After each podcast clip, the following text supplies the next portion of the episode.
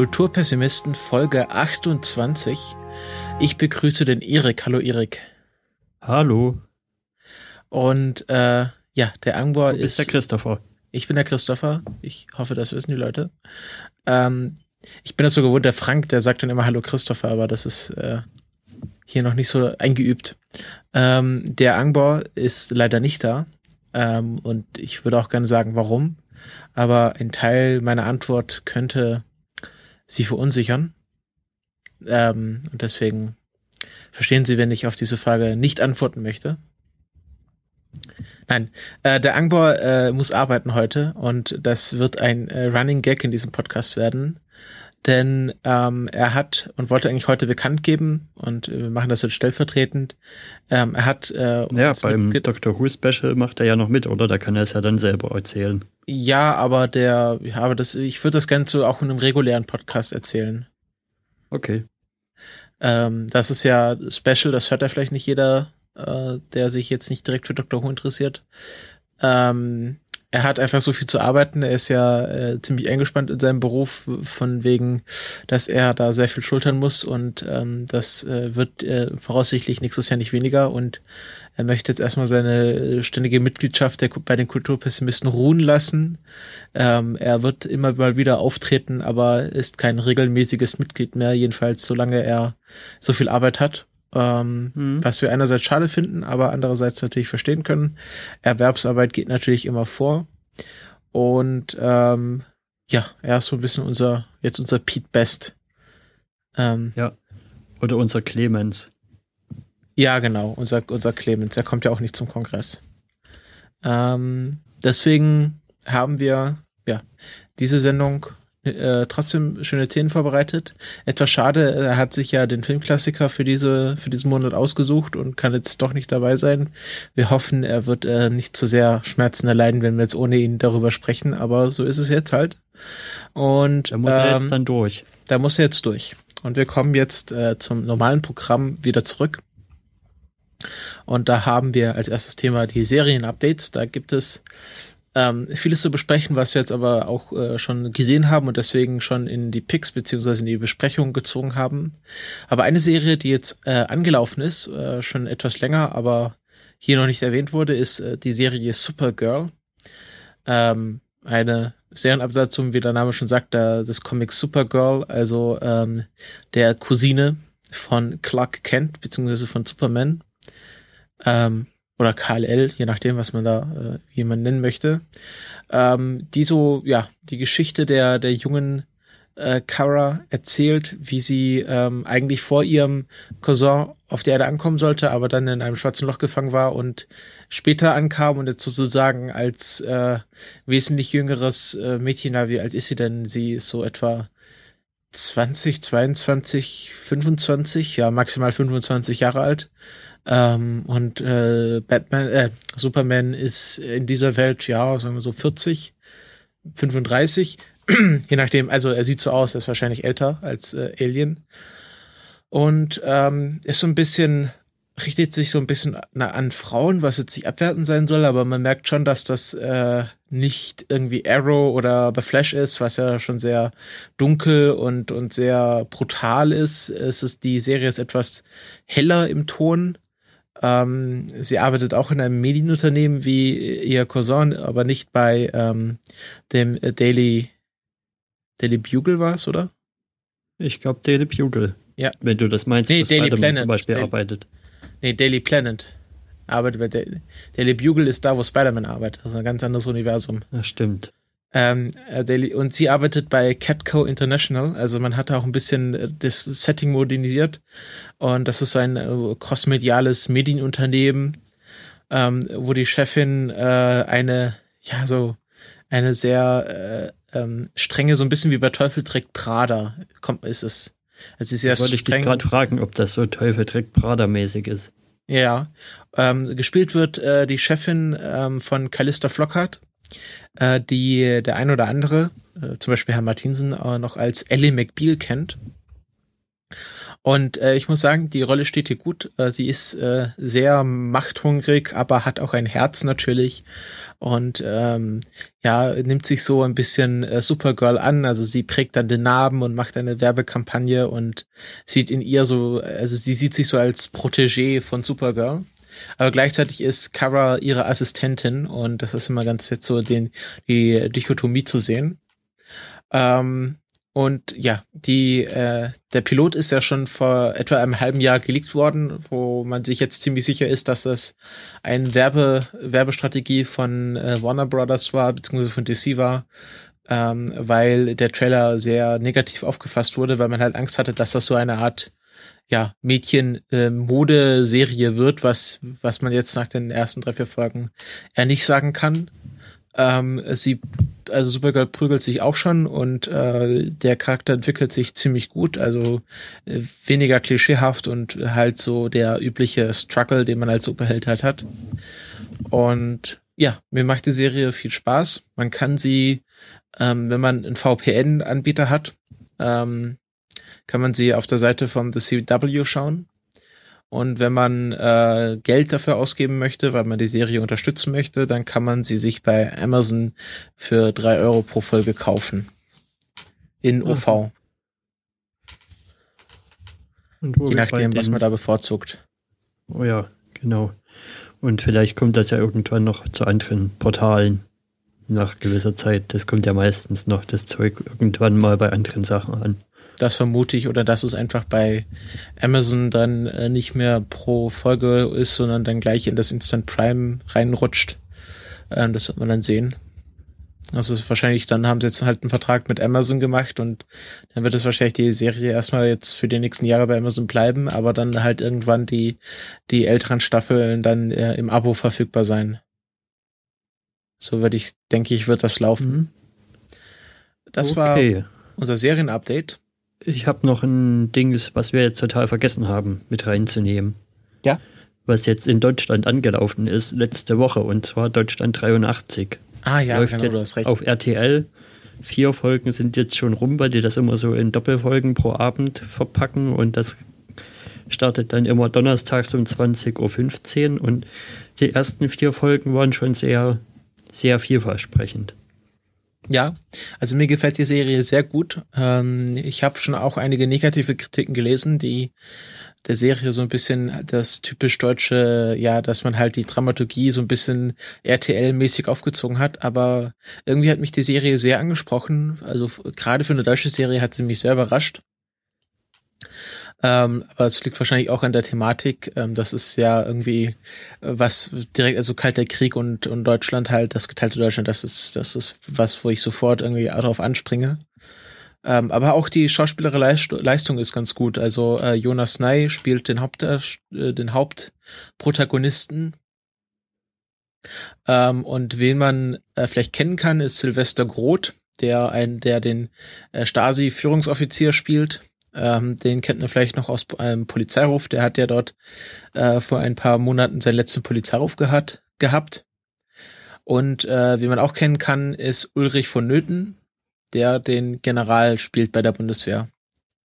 Mhm. Und wahrscheinlich noch ganz viele andere Schauspieler, aber die habe ich jetzt persönlich nicht, nicht gekannt. Also Silvester Groth und Ulrich Nöthen sind mir so ins Auge gesprungen. Was bei der Serie ja ganz interessant ist, ist, wie die ausgestrahlt wurde. Ne? Die kam ja zuerst in den USA raus, obwohl es eine deutsche Produktion ist. Ja, ähm, da äh, hat man sich wahrscheinlich an aktuellen Trends orientiert, äh, dass äh, Serien erfolgreich sind, wenn sie mit äh, schon in Deutschland mit äh, Lob aus den USA anlaufen. Und ähm, hat äh, sozusagen The Long Way Round genommen und hat natürlich, also hat mich auch irgendwie scharf gemacht auf die Serie. Weil äh, mhm. die Leute in den USA gesagt haben, die sei so gut. Das ist natürlich, also hat bei mir auch funktioniert, der Trick. Ja, also nach vier Episoden auf alle Fälle schon überdurchschnittlich für eine deutsche Produktion. Ja, und ähm, es ging jetzt auch so eine Meldung rum, die dann noch zurückgezogen wurde, dass es eine zweite Staffel geben wird. Und das wurde dann korrigiert auf zweite Staffel ist möglich. Also ähm, anscheinend ist, ist, da, ist da eine zweite Staffel äh, in Überlegung. Obwohl ich jetzt nicht, nicht weiß, wie man die, die spezielle Geschichte weitererzählen könnte, aber das kann ja auch sowas wie Fargo werden, dass man äh, pro Staffel einen ganz neuen Plot aufmacht und äh, den alten nicht mal weiterspinnt. Äh, ja, man weil, kann ja einfach in ein anderes Jahr gehen. Genau, man kann jetzt irgendwie Deutschland 84 sagen oder Deutschland 85. Ähm, aber die ich Geschichte. Ich habe was gelesen von Deutschland 89, was sich Leute dann so vorstellen, dass man dann zum Mauerfall geht. Ja, das wäre natürlich eine Idee. Ähm, wäre natürlich auch interessant, dass man dann äh, so jetzt am besten so drei, vier Jahre wartet und dann auch, dass dann Jonas Nye etwas geältert ist und dann ihn nochmal wieder besucht. Ja, das war die, äh, die Serienupdates für diese Folge. Und wir kommen in unser Hauptthema. Unser einziges Hauptthema ist heute nämlich äh, der Klassiker der Filmgeschichte. Und es gibt natürlich wie immer einen Einspieler. Die Kulturpessimisten präsentieren Klassiker der Filmgeschichte. Heute Nightmare Before Christmas.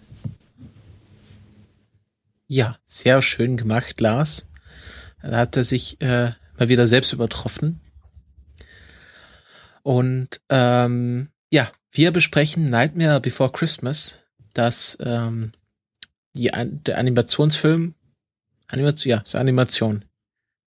Äh, so ähm, Stop-Motion-Animation. Stop-Motion, oder? Ja, so ja ist aber, ist aber auch Animation. Trickfilm nennt man das vielleicht im Deutschen.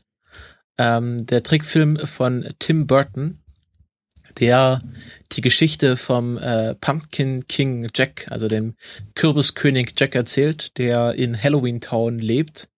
Äh, also das Universum ist so aufgebaut, dass ähm, es äh, für jeden Feiertag oder jeden popkulturell bekannten Feiertag äh, äh, ein, eine eigene Welt gibt. Also am Anfang sieht man dann, es gibt dann irgendwie Weihnachtswelt und Osterwelt und auch irgendwie St. Patrick's Welt und dann gibt's auch noch die Halloween-Welt.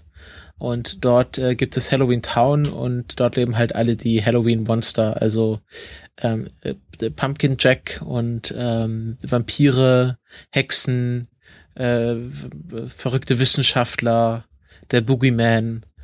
Und ähm, wir treffen sie halt an, äh, äh, an dem Tag, an dem sie halt Halloween feiern mit einer großen Parade, wo ähm, Pumpkin King Jack, der ein, äh, ein großes Skelett ist im Grunde, äh, als, als Strohpuppe mit Kürbiskopf verkleidet einreitet und dann äh, spektakulär abgefackelt wird. Und ähm, ja, wir stellen dann, lernen dann schnell, dass äh, Jack so in einer Art Midlife-Crisis sich befindet. Er ist dem ganzen Hollywood-Geschehen äh, überdrüssig und dem ganzen Halloween-Geschehen. Ja, habe ich ich habe Hollywood gesagt, oder? Du hast Hollywood gesagt. Ja, ich, könnte man könnte man vielleicht sogar austauschen. Ist vielleicht sogar eine versteckte Botschaft drin. Ähm, überdrüssig und und streift so durch die Lande und kommt dann an diese verschiedenen Türen, wo man äh, in die anderen Welten reisen kann und äh, betritt dann die Weihnachtswelt, weil äh, ja die Türen angesprochen hat, weil die schön geschmückt ist mit einem Baum und Geschenken davor. Und dort sieht er halt, wie die Elfen in, in Christmas Town äh, Weihnachten vorbereiten, indem sie Geschenke basteln. Und er sieht halt, dass die alle in Harmonie leben und dass es dort keine Monster unterm Bett gibt und dass alles komplett anders ist als äh, in Halloween Town. Und da kommt dann auf die Idee, jetzt, jetzt feiern wir auch in Halloween Town Weihnachten und versucht die, ähm, ja, die, seine, seine Mitbürger, sein, oder im Grunde Untertan, er ist ja der König, aber mehr so ein benevolenter König, ähm, davon zu überzeugen, auch Halloween zu feiern, aber die äh, bekommen, wir kriegen nicht so richtig die, haben nicht so richtig die, die richtige Idee. Und ähm, er, ja, er versucht sie dann so ein bisschen umzustimmen und dann kommt er auf die geniale Idee, Sandy Claus, äh, also Santa Claus, aber er hat das irgendwie missverstanden und nennt ihn Sandy Claus, also sandige äh, Klauen oder sandige Krallen, Ähm, und äh, die, der soll quasi Pause machen. Also dem, dem möchten sie ein Geschenk machen, indem sie ihn dieses Jahr vertreten als Weihnachtsmann. Ähm, und äh, er sagt, okay, äh, er, er hat so drei kleine Handlanger, die äh, sollen den Weihnachtsmann kidnappen. Das hält er für eine gute Idee und ihn nach Halloween Town bringen, um ihm zu erklären, dass er dieses Jahr nicht arbeiten muss. Und äh, das, diese drei Handlanger, das sind äh, im Grunde ja so kleine böse Kinder, wie man sie sich halt als in Halloween Town vorstellt. Und die bringen den Weihnachtsmann nicht zu Jack, sondern zum äh, Boogeyman. Zuerst mal bringen sie ihm den Osterhasen. Genau, zuerst mal bringen sie ihm auszusehen den Osterhasen, weil sie natürlich nicht wissen, wie Sandy Claus aussieht. Und ähm, ja, beim Zeitanlauf schaffen sie es dann, den Weihnachtsmann zu entführen und bringen sie ihn aber gegen Jacks eindrückliche Anweisung zum äh, Boogeyman, der so als Art Außenseiter äh, in einer Höhle unter einem Baum lebt und dort äh, ein, ein, ein, eine Art äh, grausames Spielcasino betreibt. Also er hat so eine, ein Spielgimmick und ähm, dort äh, wird der Weihnachtsmann dann äh, gefoltert und der Boogeyman ist einfach, ja, der verkörpert einfach das Böse, der hat einfach die Absicht, den Weihnachtsmann umzubringen. Und dann gibt es noch ähm, eine Art Frankenstein-Puppe, die äh, so ein bisschen der Love Interest von äh, Jack ist oder sie ist so ein bisschen in Jack verliebt. Aber Jack hat, hat keine Zeit für sie, er muss Weihnachten vorbereiten. Und ähm, äh, sie hat eine Vision, wie Weihnachten in Flammen aufgeht und warnt Jack die ganze Zeit davor, ähm, ähm, äh, warnt ihn die ganze Zeit davor, dass er das nicht machen soll. Und äh, ja, dann kommt es halt zum Heiligabend, also zur, zur Christmas Night. Und ähm, sie haben Geschenke gemacht, aber halt wie sich Halloween Town Bewohner Geschenke vorstellen, indem sie halt so Enten machen, die Kinder auffressen. Und es gibt dann den, den, den äh, Türkranz, der sich zu einem großen Tentakelmonster entwickelt. Ähm, und das denkt dann Jack, das sind coole Geschenke und er hat auch einen sehr schönen, äh, er hat keinen Schlitten, sondern er hat äh, einen großen Sarg äh, und hinten ist eine große Mülltonne drauf und er wird von Rentierskeletten gezogen. Und ja, als der Wissenschaftler als, entwickelt hat. Genau, den der der verrückte Wissenschaftler, der ortsansässige verrückte Wissenschaftler entwickelt hat. Und ähm, er findet das, also er hält das und alle halten das für sehr, sehr toll, was sie da gemacht haben. Und dann sieht man halt, wie, wie Panik ausbricht in der Weihnachtsnacht, als die Geschenke zum Leben erwachen. Und ähm, dann, äh, ja, äh, erfährt halt Jack, was, was der Boogeyman mit, mit dem Weihnachtsmann vorhat. Und ja, den erstmal stürzt er halt ab und alle denken, er ist tot. Ach so. Er wird ja runtergeholt von der Polizei. Und dann? Konnte doch irgendwie zum Pokémon. Ja, dann überlebt er aber und kriegt die Idee, dass er den Weihnachtsmann wieder zurückholen muss und stellt dann irgendwie fest, dass, das beim, dass der Weihnachtsmann bei Boogeyman gelandet ist. Genau. Und ähm, dann wird er aber auch vom Boogeyman gefangen genommen und kurz bevor die beiden in die Lava stürzen, kommt halt die Frankenstein-Puppe, der Namen ich vergessen habe. Weißt du, wie sie heißt? Ähm, Namen. Ja, bin ich auch nicht so gut mit. Ich schaue gerade nach. Ähm, äh, Sally. Ähm, genau, sie heißt Sally. Äh, und der verrückte Wissenschaftler heißt Dr. Finkelstein. Äh, Finkelstein, glaube ich im Englischen. Dr. Finkelstein. Ähm, und ähm, ja, Sally äh, mach, äh, rettet dann äh, äh, den äh, Jack und ähm, und äh, den Weihnachtsmann, indem, indem sie äh, den Boogeyman aufdröselt. Der ist nämlich so ein großes Jutesackmonster. Und dann zieht sie halt einen, einen losen Faden ab und dann ähm, geht halt der Jutesack auf und das sind einfach ganz viele Käfer und Ohrenkneifer und, und äh, Tausendfüßler.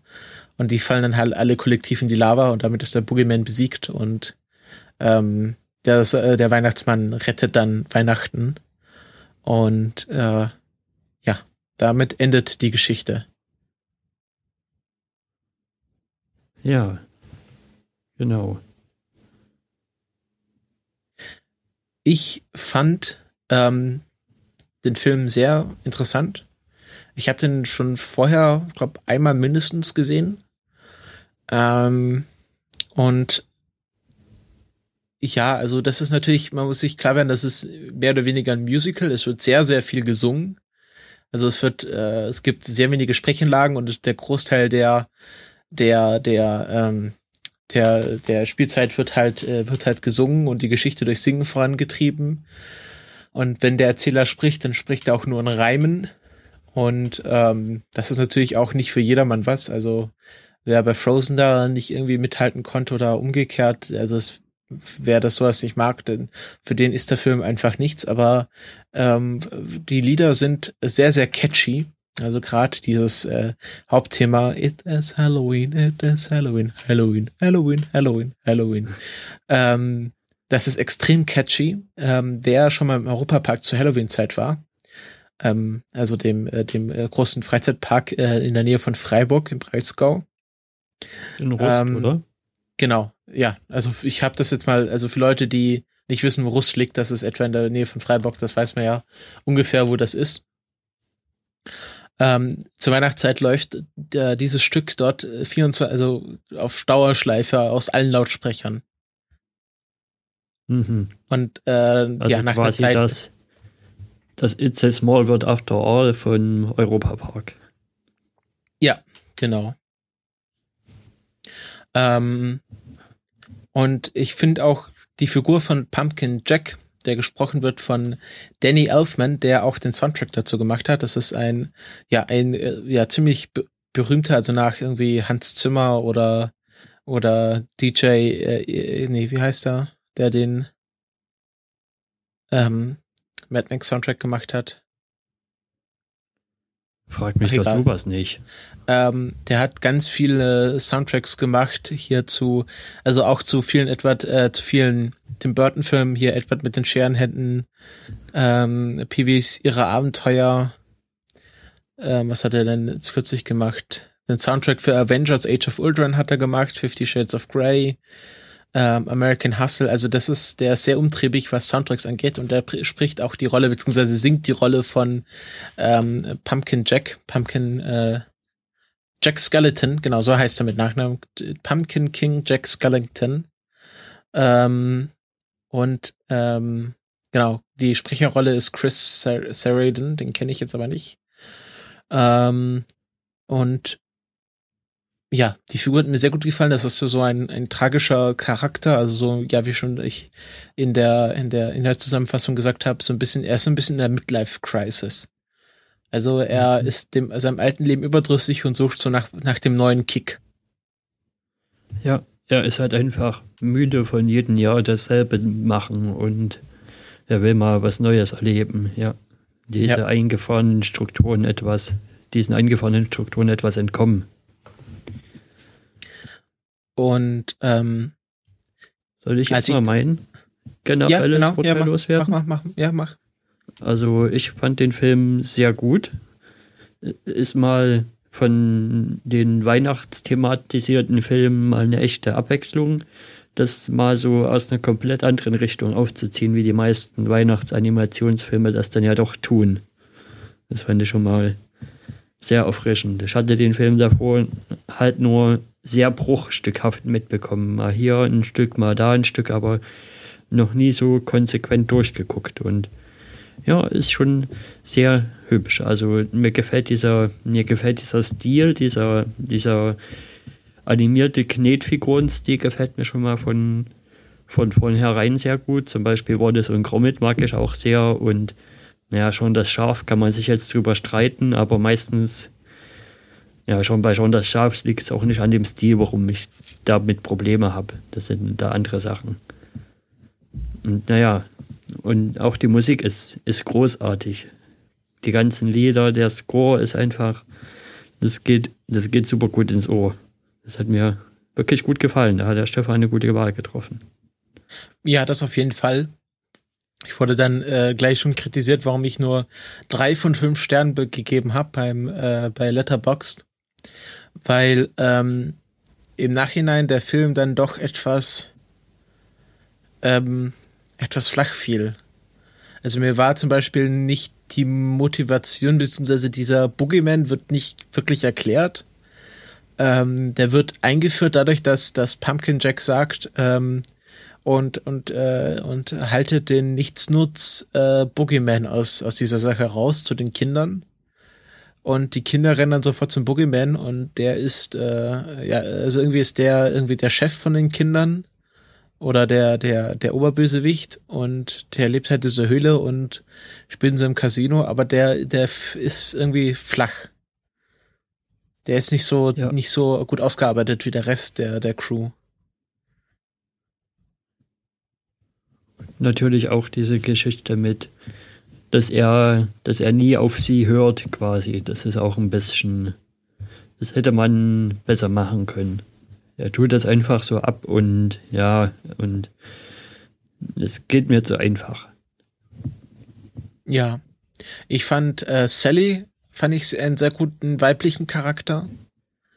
Ähm, es ist natürlich ein bisschen, also Bechtel, der Bechtel-Test besteht dieser Film auch nicht, weil äh, sie halt den größten Teil der Zeit damit verbringt, ähm, ähm, äh, äh Jack anzuhimmeln ähm, und ja, und die andere Zeit hat sie damit zu tun, hier vom Professor zu entkommen. Ja, das hat mir aber, das hat mir aber ganz gut gefallen, dass sie da den Professor immer austrickst und ähm, immer, immer, also nicht so die Damsel in Distress ist. Also das hätten wir auch machen können, dass Jack irgendwie Sally äh, vor, vor, aus den Klauen des Professors retten müsste, müsste. Ähm, aber das, das ist ja gar nicht. Also sie ist da schon sehr selbstständig und weiß auch immer, ähm, äh, sich da irgendwie aus, aus ihrem Turm zu befreien. Ähm, und das, das finde ich ganz gut macht, auch dass sie dann am Schluss im Grunde die ist, die die ganze Situation rettet. Also wenn sie nicht gewesen wäre, wäre wären der Weihnachtsmann und Jack in, in der Lava verschwunden. Und ähm, sie ist ja im Grunde die, die den Tag rettet. Hm. Ähm, Obwohl es am Anfang auch erstmal kurz anders aussieht. Ihr versucht ja. ja schon mal, den Weihnachtsmann zu retten und wird dann auch geschnappt und dann kommt der Check an und dann denkt man erstmal kurz, das wird jetzt so wieder wie typisch halt, dass er halt noch extra den Weihnachtsmann, aber auch sie retten muss. Aber bringt das auseinander? Kommt dann Jack und rettet die beiden? Ich glaub, ich ja, dann kommt Jack rein und dann gibt es diesen Kampf mit diesen ja doch schon abgefahrenen Bildern mit den, mit den drehenden Platten und dann kommen die Soldaten, die da schießen, diese Roboter-Soldaten und alles Mögliche. Ja, genau. Also, ähm, ja, also irgendwie, irgendwie ist, hat sie schon eine sehr starke Rolle. Ähm, das, das finde ich, das finde ich gut. Ich finde den Bürgermeister sehr lustig, der hat ein sehr gutes Zitat ähm, wo er verzweifelt, nachdem Pumpkin Jack, äh, nachdem Jack verschwunden ist. Und ähm, er so, ja, aber ich, wir müssen noch Wein Vorbereitung treffen und Entscheidung treffen und dann äh, frag, wird er so gefragt, aber du bist doch der Bürgermeister, wieso kannst du nicht deine eigenen Entscheidungen treffen? Und dann sagt er, äh, ich bin doch nur ein, ein, eine gewählte, eine gewählte Persönlichkeit, ich kann doch keine eigenen Entscheidungen treffen. Das fand ich ein mhm. sehr politisches Zitat für so einen Film. Ja, durchaus. Und was mir wirklich gefallen hat, sind die kleinen optischen Spielereien in dem Film. Zum Beispiel, dass der Bürgermeister immer seinen Kopf dreht und dann ein lustiges und ein trauriges Gesicht hat und sowas. Ja. Ähm, und auch, dass die Vampire, die waren, die waren sehr lustig, indem sie ähm, ja immer so so sehr äh, äh dis distinguiert aufgetreten sind und ähm, ja, auch ein bisschen trottelig waren, wo sie dann den mhm. See trockengelegt haben, um nach Pumping, nach, nach Jack zu suchen. Ähm, die Kinder, ja, die fand ich jetzt etwas komisch. Also die waren, ja, die waren war zwar visuell sehr nett, aber äh, auch nicht gut ausgearbeitet. Ja, das war insgesamt ein komisches Ding mit dem Boogeyman auch. Der Boogeyman und die Kinder. Ja, also, also dieser, dieser ganze, ganze Bereich Boogeyman, Kinder, der war etwas flach. Ähm, man braucht es halt, man braucht jetzt halt irgendwie einen Bösewicht. Also es, hat, es hätte nicht gereicht, dass, dass der, es hätte, man hätte auch machen können, dass der Weihnachtsmann einfach so irgendwie gekidnappt wird, aber dann irgendwie bei Pumpkin Jack in der, in der Wohnung festgehalten wird und äh, nicht versucht wird zu ermorden. Und dann hätte ja, hätte ja Jack trotzdem ähm, äh, Weihnachten ruiniert und äh, ihn wieder zu Hilfe nehmen müssen. Das wäre halt, das wäre halt kein, äh, kein, ähm, kein, da hätte man halt irgendwie nicht den Antagonisten gehabt. Mhm. Das, das war einfach, äh, das wäre zwar sehr modern gewesen, irgendwie ein neuer Ansatz, aber halt nicht zu Disney. Ja. Aber trotzdem, wenn ich den Film mit anderen, ja, irgendjemand ruiniert Weihnachten-Filme vergleiche, ist, kommt der einfach tausendmal besser weg als zum Beispiel dieser blöde Grinch. Ja, natürlich, also, äh, aber es ist ja auch so ein bisschen, ähm, diese Weihnachtstown, die erinnert ja auch so ein bisschen an die, äh, an die, wie hießen die Viecher beim, beim Grinch? Mummins? Äh, ähm. nee, Hus. Die hießen Genau, Hus. Hus. Ähm, die erinnern auch ich so mich immer noch frage, ob das dieselben Hus sind wie dann bei Horten hört ein Hu, die dann da auch wieder auftauchen. Das sind ja auch so kleine Dinger, die in, in einer Mini-Struktur leben. Ja, es kann ja sein, dass das Horton hört ein Hu auch eine Geschichte von, äh, ich schau mal nach. Genau, ja, es ist äh, auch, äh, Horton hört ein Hu ist auch ein Kinderbuch von Dr. Seuss. Also Mhm. es kann natürlich durchaus sein, dass er da wiederkehrende Charaktere hatte. Und ähm, ja, und er hat auch so ein bisschen starke Logiklöcher. Das ist zwar jetzt sehr technisch, aber man, äh, er fällt ja dann äh, in diese Weihnachtswelt rein, also von irgendwie vom, vom Himmel herab. Und es wird nie gezeigt, wie er zurückkommt. Also einfach ein sehr großer Sprung, der dort gemacht wird. Er taucht ja auf einmal mit äh, irgendeiner einem, einem Gefährt, was was offensichtlich aus dieser Weihnachtswelt entwendet wurde, dort auf. Und äh, da wird nie erklärt, wie er das bewerkstelligt. Ja, wahrscheinlich so, wie er auch erstmal aus der Pumpkin-Welt rausgekommen ist. Ja, aber da waren ja keine Bäume, wo er gelandet ist. Hm. Es ist halt, Aber es ist halt ein sehr großes Logikloch. Ja, das wahrscheinlich hat man das irgendwie rausgeschnitten, um die Lauf, Laufzeit zu kürzen, aber es war schon ein sehr großes Loch, was da selbst für so einen Trickfilm gemacht wurde. Ja, ich habe es jetzt halt wirklich verstanden mit dem Ding, wie es wie es ja auch eigentlich öfter gemacht wird. Es wird irgendwas einmal gezeigt und dann ist eigentlich klar, wie das funktioniert. Ja, okay. Ähm, also wie gesagt, diese, diese drei von fünf Sternen habe ich nur gegeben, weil halt der Boogeyman das ist alles sehr, sehr gut visuell aufgearbeitet. Also die, alle Figuren sind sehr äh, einfallsreich und schön dargestellt und bewegen sich toll und sind, sind kreativ. Das, das kann man Tim Burton keinen Vorwurf machen, aber ähm, von der Charakterzeichnung ist es halt alles sehr flach, was die, was, was den Antagonisten angeht. Ähm, der hat wahrscheinlich dann mehr Energie auf, auf Jack und, und äh, Sally verwendet als auf den Boogeyman. Und ja, das ist etwas enttäuschend. Aber es ist durchaus ein Film, den man sich in der Weihnachtszeit anschauen kann. Ist natürlich, äh, ja, es ist, ist so, so, so ein guter Film für November, Anfang Dezember. Also zwischen Halloween und, äh, und Weihnachten passt er sehr, sehr gut rein. Weil er so ein Ja. bisschen noch so ein bisschen dieses graue äh, Halloween, Herbst, äh, November-Feeling hat, aber dann schon in die Weihnachtszeit überleitet und äh, das sehr gut verbindet. Für mich hatte Also- das tatsächlich viel stärker als den Weihnachtsaspekt. Wahrscheinlich auch dadurch, dass Burton generell ja eher düstere, düsterere Sachen macht und diese Halloween-Stimmung lag schon noch mehr drüber als das Weihnachten. Klar, im Weihnachtsdorf war es ziemlich sehr, aber alles in Halloween Town ist ja eher ein bisschen Weihnachten gebrandetes Halloween. Aber was Tim Burton halt macht, ist, er macht dieses melancholisch trau äh, düstere. Also es ist ja nicht wirklich gruselig, aber so schon sehr melancholisch, bedrückend, traurig, ähm, so, so, ja. Ähm, hat Ja. alles so einen gewissen Grundton, was, was Tim Burton macht. Das hat Mhm. immer diesen, ja, diesen, diesen Seufzer, der über diesem ganzen Film liegt. Und da fällt der Boogeyman von der Stimmung halt auch nochmal total raus. Der ist eher so total überdreht und verrückt und ja, der fällt in vielen Belangen irgendwie aus dem gesamten, aus dem anderen Gesamtkonzept raus. Was ich, was ich ganz klar den Höhepunkt finde, ist dieses erste Lied von Jack, wo er auf dem Friedhof singt und äh, vor diesem Mond steht.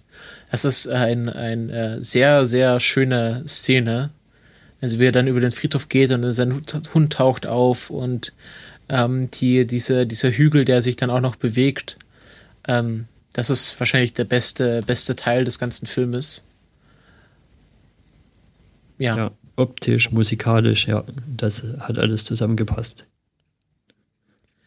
Ich habe mich ja so ein bisschen schwer getan mit einer, mit einer Sternebewertung und ich habe es jetzt auch bei Letterbox noch nicht eingetragen und bin mir auch immer noch nicht sicher, wie viel, wie viele Sterne es am Ende werden, aber irgendwas zwischen drei und vier wahrscheinlich.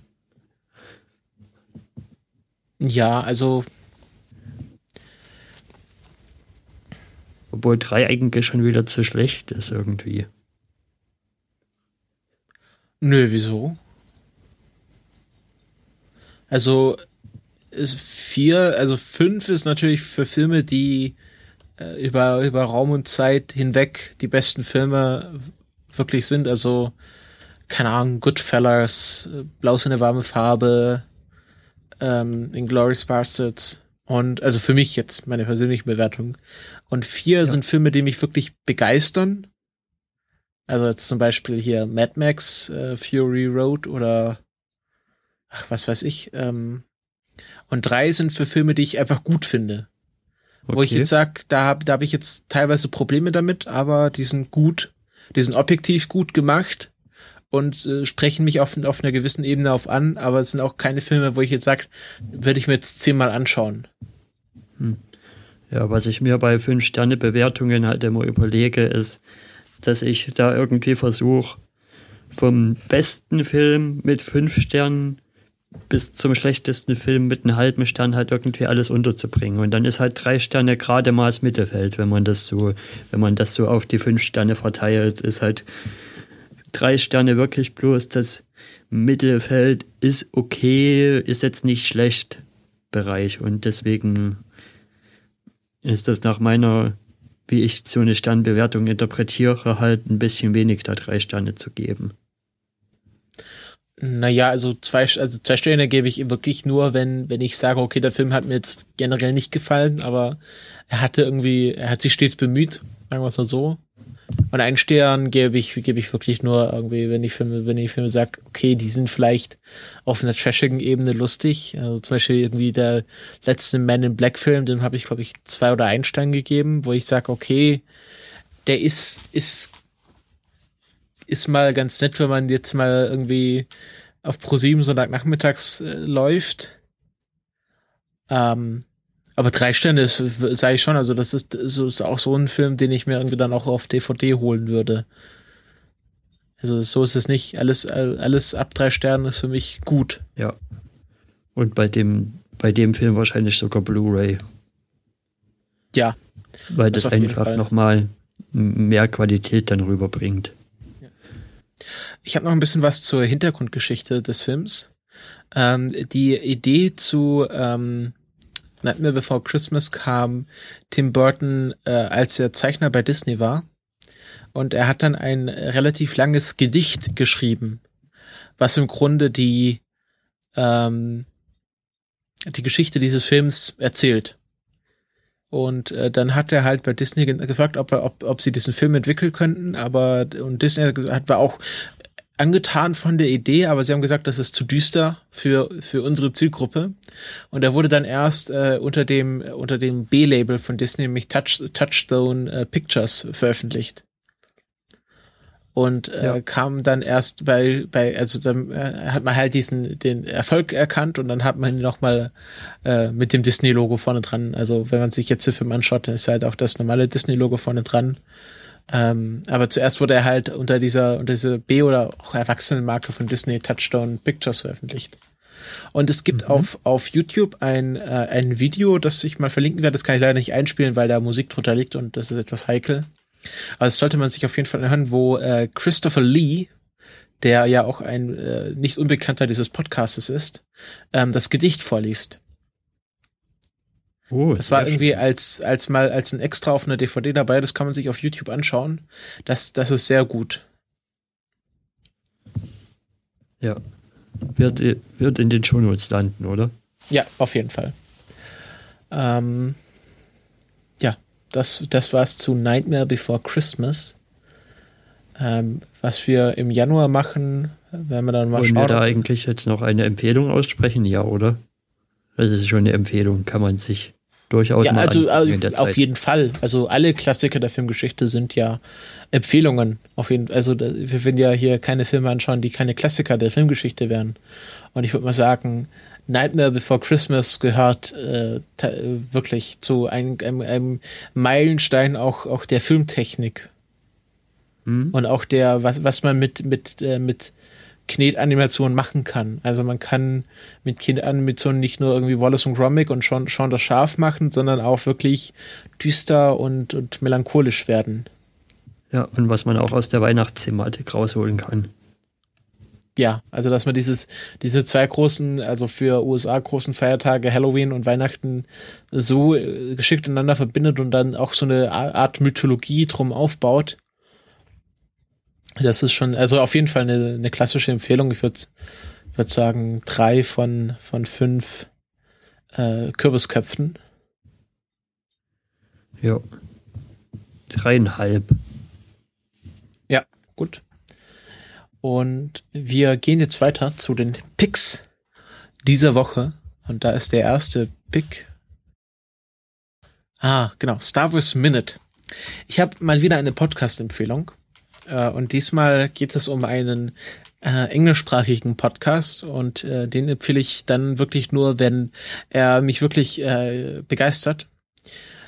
Und Star Wars Minute, wie der Titel schon sagt, ist ein Podcast, wo die zwei Macher, ähm, Peter äh, the Retailer und ähm, der andere Typ, den ich, dessen Namen ich vergessen habe, ähm, täglich, also fünfmal die Woche, ähm, eine Folge raushauen, wo sie sich mit einer Minute eines Star Wars Films widmen. Also sie haben dann bei Minute eins von Episode 4 angefangen und sind jetzt durch die äh, Originaltrilogie durch und haben vor wenigen, ich äh, glaube vor zwei Wochen mit ähm, der ersten Prequel-Episode angefangen.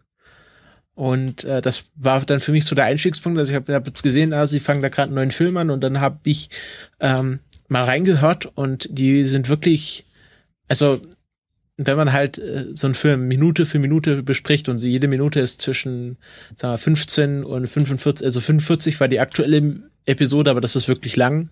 Also so im Schnitt 30 Minuten lang. Äh, 30 Für eine Minuten Minute Film. ja, aber das sind halt ähm, wirklich die größten Star Wars Nerds, die es wahrscheinlich gibt. Also einer wurde sogar schon mal von der New York Times als der größte Star Wars Nerd der Erde be bezeichnet. Und ähm, die haben dann halt, die wissen halt von jedem Charakter den Namen sofort, von jedem Schiff. Ähm, die haben die äh, die Screenplays und die es gibt ja von den Star Wars Drehbüchern gerade von den Originalversionen äh, irgendwie äh, Screenplays mit Notizen, also dass da ein kommentiertes äh, Drehbuch ähm, und diese ganzen verschiedenen Drehbuchfassungen, darüber kann man reden und dann machen sie auch so Theorien. Also äh, es gibt so eine, eine Theorie, warum sich äh, R, R5D4, also der äh, Druide, der beinahe von Uncle Owen gekauft wurde, der, der geht ja nach kurzer Zeit kaputt. Und es gibt da eine Fantheorie, ähm, dass der Selbstmord begangen hat, weil R2D2 ihm erzählt hat, warum er von unbedingt von Uncle Owen gekauft werden muss. Und äh, R5D4 hat dann äh, ähm, ja deswegen Selbstmord begangen und sich dieser Sache geopfert. Und das sind halt so Fantheorien oder auch so äh, Sachen, die sie dann halt in dem Podcast besprechen. Er ist sehr, sehr amüsant, sehr, sehr lustig. Wir haben einen sehr subtilen, sehr äh, charmanten Humor und ähm, ja, haben äh, wirklich, wirklich viel Star Wars Wissen. Also die können diese 30 Minuten pro Minute auch locker füllen. Mhm. Also quasi sowas in der Art, wie Radio Tatooine schon mal gemacht hat. War das Radio Tatooine überhaupt? Ja, die haben ja, die haben ja eine sieben Stunden Folge über, also das was ich gehört habe, eine sieben Stunden Folge über ähm, Episode 4 gemacht. Ähm, da haben sie auch äh, Star Wars Minute angesprochen. Ähm, und von denen, daher weiß ich das auch, dass es diesen Podcast gibt. Aha. Cool, cool, cool. Also Radio Tatooine, das ist halt äh, eine sieben Stunden Folge. Das äh, ist dann halt kann man dann in mehreren Sitzungen auch durchhören. Aber äh, Star Wars Minute ist halt so ein sowas wie der Explikator oder das tägliche Wort. Also das hat man dann halt täglich und dann hört man sich halt die 30 Minuten an und lacht ein bisschen und dann ist man ein Stück weiter. Und das ist auch eine gute Vorbereitung jetzt auf den neuen Star Wars Film, weil wenn man mal hier das alles durchgehört hat, was ich mache, also ich habe mir dann äh, jetzt auch irgendwie sofort irgendwie die alten Folgen runtergeladen und es ist auch schön, dass die immer eine gleichbleibende Qualität haben. Also das ist ja auch immer ein bisschen doof, wenn man dann beim Podcast aktuell einsteigt und ähm, die dann irgendwie eine gute Qualität haben und dann will man die alten Folgen nachhören, aber dann haben die so eine Scheißqualität. Ähm, das sind immer so ein bisschen äh, problematisch, weil man sich ja dann an die gute Qualität gewöhnt hat. Aber die haben eine relativ gleichbleibende Qualität durch äh, alle Folgen. Und was das ist ist ja. bei uns überhaupt nicht passiert. Nein, wir haben, wir waren immer äh, Deutschlandfunkniveau, das weißt du doch. Ähm, und ja, die kann man sehr angenehm durchhören. Also ich bin jetzt gerade bei, äh, glaube ich, Minute 22 von der vom ersten Star Wars Film und äh, jetzt höre dann quasi parallel den die akt aktuellen Run zu den zum ersten Prequel Film. Und ähm, dieser, dieser Podcast hat schon einen Spin-off erzeugt, weil andere Leute haben sich dann dazu inspiriert gefühlt, einen God, äh, Godfellas Podcast Minute, äh, Goodfellas Minute Podcast zu machen, wo sie den ähm, großartigen und wahrscheinlich besten Film aller Zeiten, äh, nämlich The Goodfellas von Martin Scorsese, Minute für Minute besprechen. Und ähm, da merkt man halt, dass man sowas wirklich nur machen kann, wenn man sehr, sehr viel Ahnung von diesem Film hat. Also das sind halt auch Leute, die halt äh, den Film 20, 30 Mal gesehen haben und und äh, irgendwie Das kann ich mir seit seit Jahren ja seit Jahren Fans sind. Also zum Beispiel der eine äh, bei Star Wars Minute hat ähm, die, die, den also Phantom, Phantom Menace oder wie sie nennen Phantom Mayonnaise äh, oder The Naboo Movie ähm, hat er glaube ich zwölfmal im Kino gesehen. Aha. Und er meinte dann so, also dass die ersten sechs Male war er dann sozusagen in Denial, also hat, hat sich der Wahrheit verweigert und erst beim siebten Mal ist ihm langsam klar geworden, dass es äh, vielleicht doch ein schlechter Film ist. Ähm, und ja, sie, sie geben auch so ein bisschen ihre Leidensgeschichte wieder. Und ist sehr schön, ist sehr schön anzuhören. Also wenn man so ein bisschen jetzt gerade äh, beim anstehenden Film äh, ins Feeling kommen will, dann kann man Star Wars Minute hören. Ähm, und ja, sind auch stimmlich sehr grad- angenehm. Wo wir gerade schon bei Star Wars sind, kann ich ja noch mal kurz was einstreuen, was, was der Tobi Bayer letztens vorgeschlagen hat im Einschlafen-Podcast. Weil wenn man noch mal die Star Wars-Filme vielleicht jetzt so kurz vor Release gucken will, kann man das mal in der Marete-Reihenfolge machen. Die ist, die finde ich sehr zutreffend tatsächlich. Und die bindet die Prequel-Filme noch mal besser ein. Du startest quasi mit Episode 4 und 5. Dann, dann schiebst du 2 und 3 ein. Episode 1 wird komplett weggelassen, weil das ist halt einfach Bogus, die können wir weglassen. Und dann geht's zum großen Finale mit Episode 6. You know, uh, blockade is perfect, uh, or um, you know, uh, blockade is perfectly legal. Mhm. Äh, magst du eigentlich Sand? Sand? Ja. Warum? Ich finde den ja immer, der ist halt so rund und rau und kommt überall hin. Äh, Das war ja. jetzt ein missglücktes Star Wars Zitat. okay, Schneiden wir wer sagt raus. das und wann? Das sagt Anakin. Das ist eine der, das ist so, so das Beispielzitat von, warum die Star Wars Prequels so scheiße sind. Naja, ich finde, die bilden schon einen guten, also zumindest Episode 2 und 3 machen halt einen, bieten halt einen guten, eine gute Vorgeschichte von, von Vader ab. Und zum Beispiel Ja. sieht man da auch nochmal, was Yoda drauf hat und sowas. Ja, aber genau das ist ja das Problem. Da gibt es dann schon eine elaborierte, einen elaborierten Blog-Eintrag zum Mach- Machete Order, warum die gut ist und ja, da wird dann zum Beispiel auch darauf eingegangen, dass, dass wenn man so knapp vor Episode 6 nochmal Episode 3 guckt und sieht, wie, wie hier Yoda gegen, gegen den Emperor einfach zu schwach ist, dann, dann bekommt das, dann bekommt die Szene in Episode 6, wo er sah, wo er hier sagt, dass man den Imperator nicht auf die leichte Schulter nehmen sollte, nochmal eine ganz andere Bitterkeit irgendwie. Ja. Also ich habe mir jetzt auch neulich, wo wir dann haben wir den Full Circle an Star Wars Reviews gemacht. Ähm, es gibt ja von Red Letter Media äh, die die bekannten äh, Star Wars Prequel Rezensionen auf YouTube werden mhm. auch in den Shownotes verlinkt.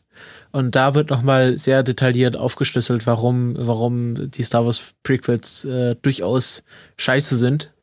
Das war mir dann auch, äh, wurde mir auch dann erst beim Schauen bewusst. Also da werden sehr viele Fehler auch von der Machart gezeigt und wie George Lucas da einfach falsch rangegangen ist.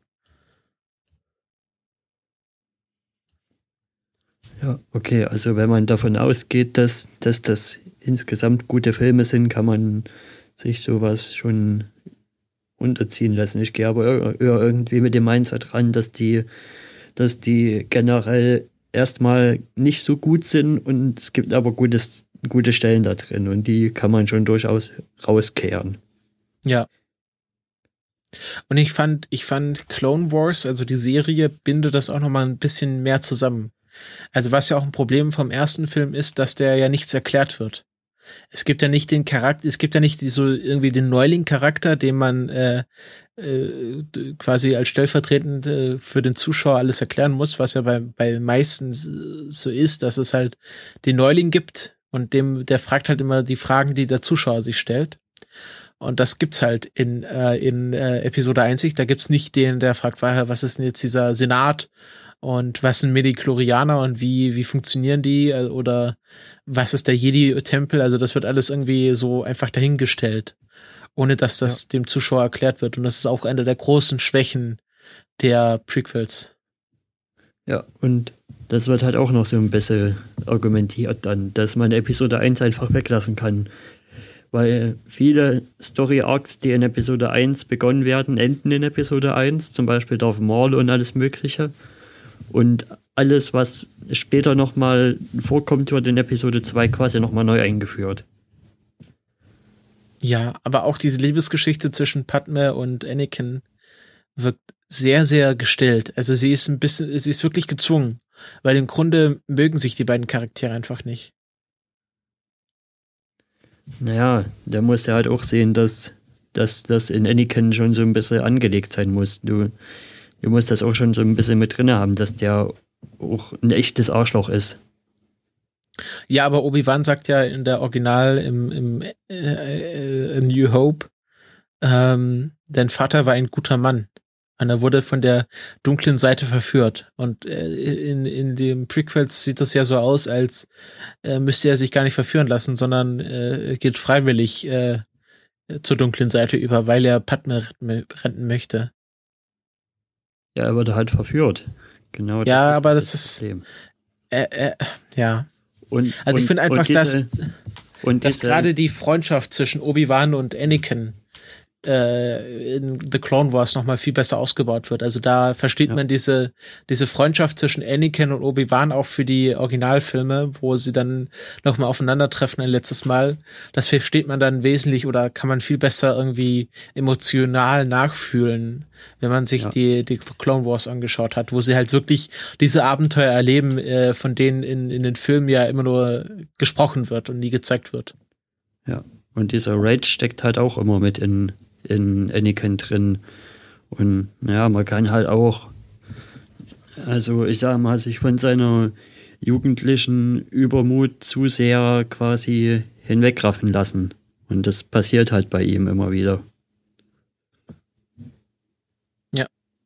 Aber da werden wir noch äh, später ausführlich drüber sprechen, in einer anderen Folge, was wir jetzt noch nicht verraten werden.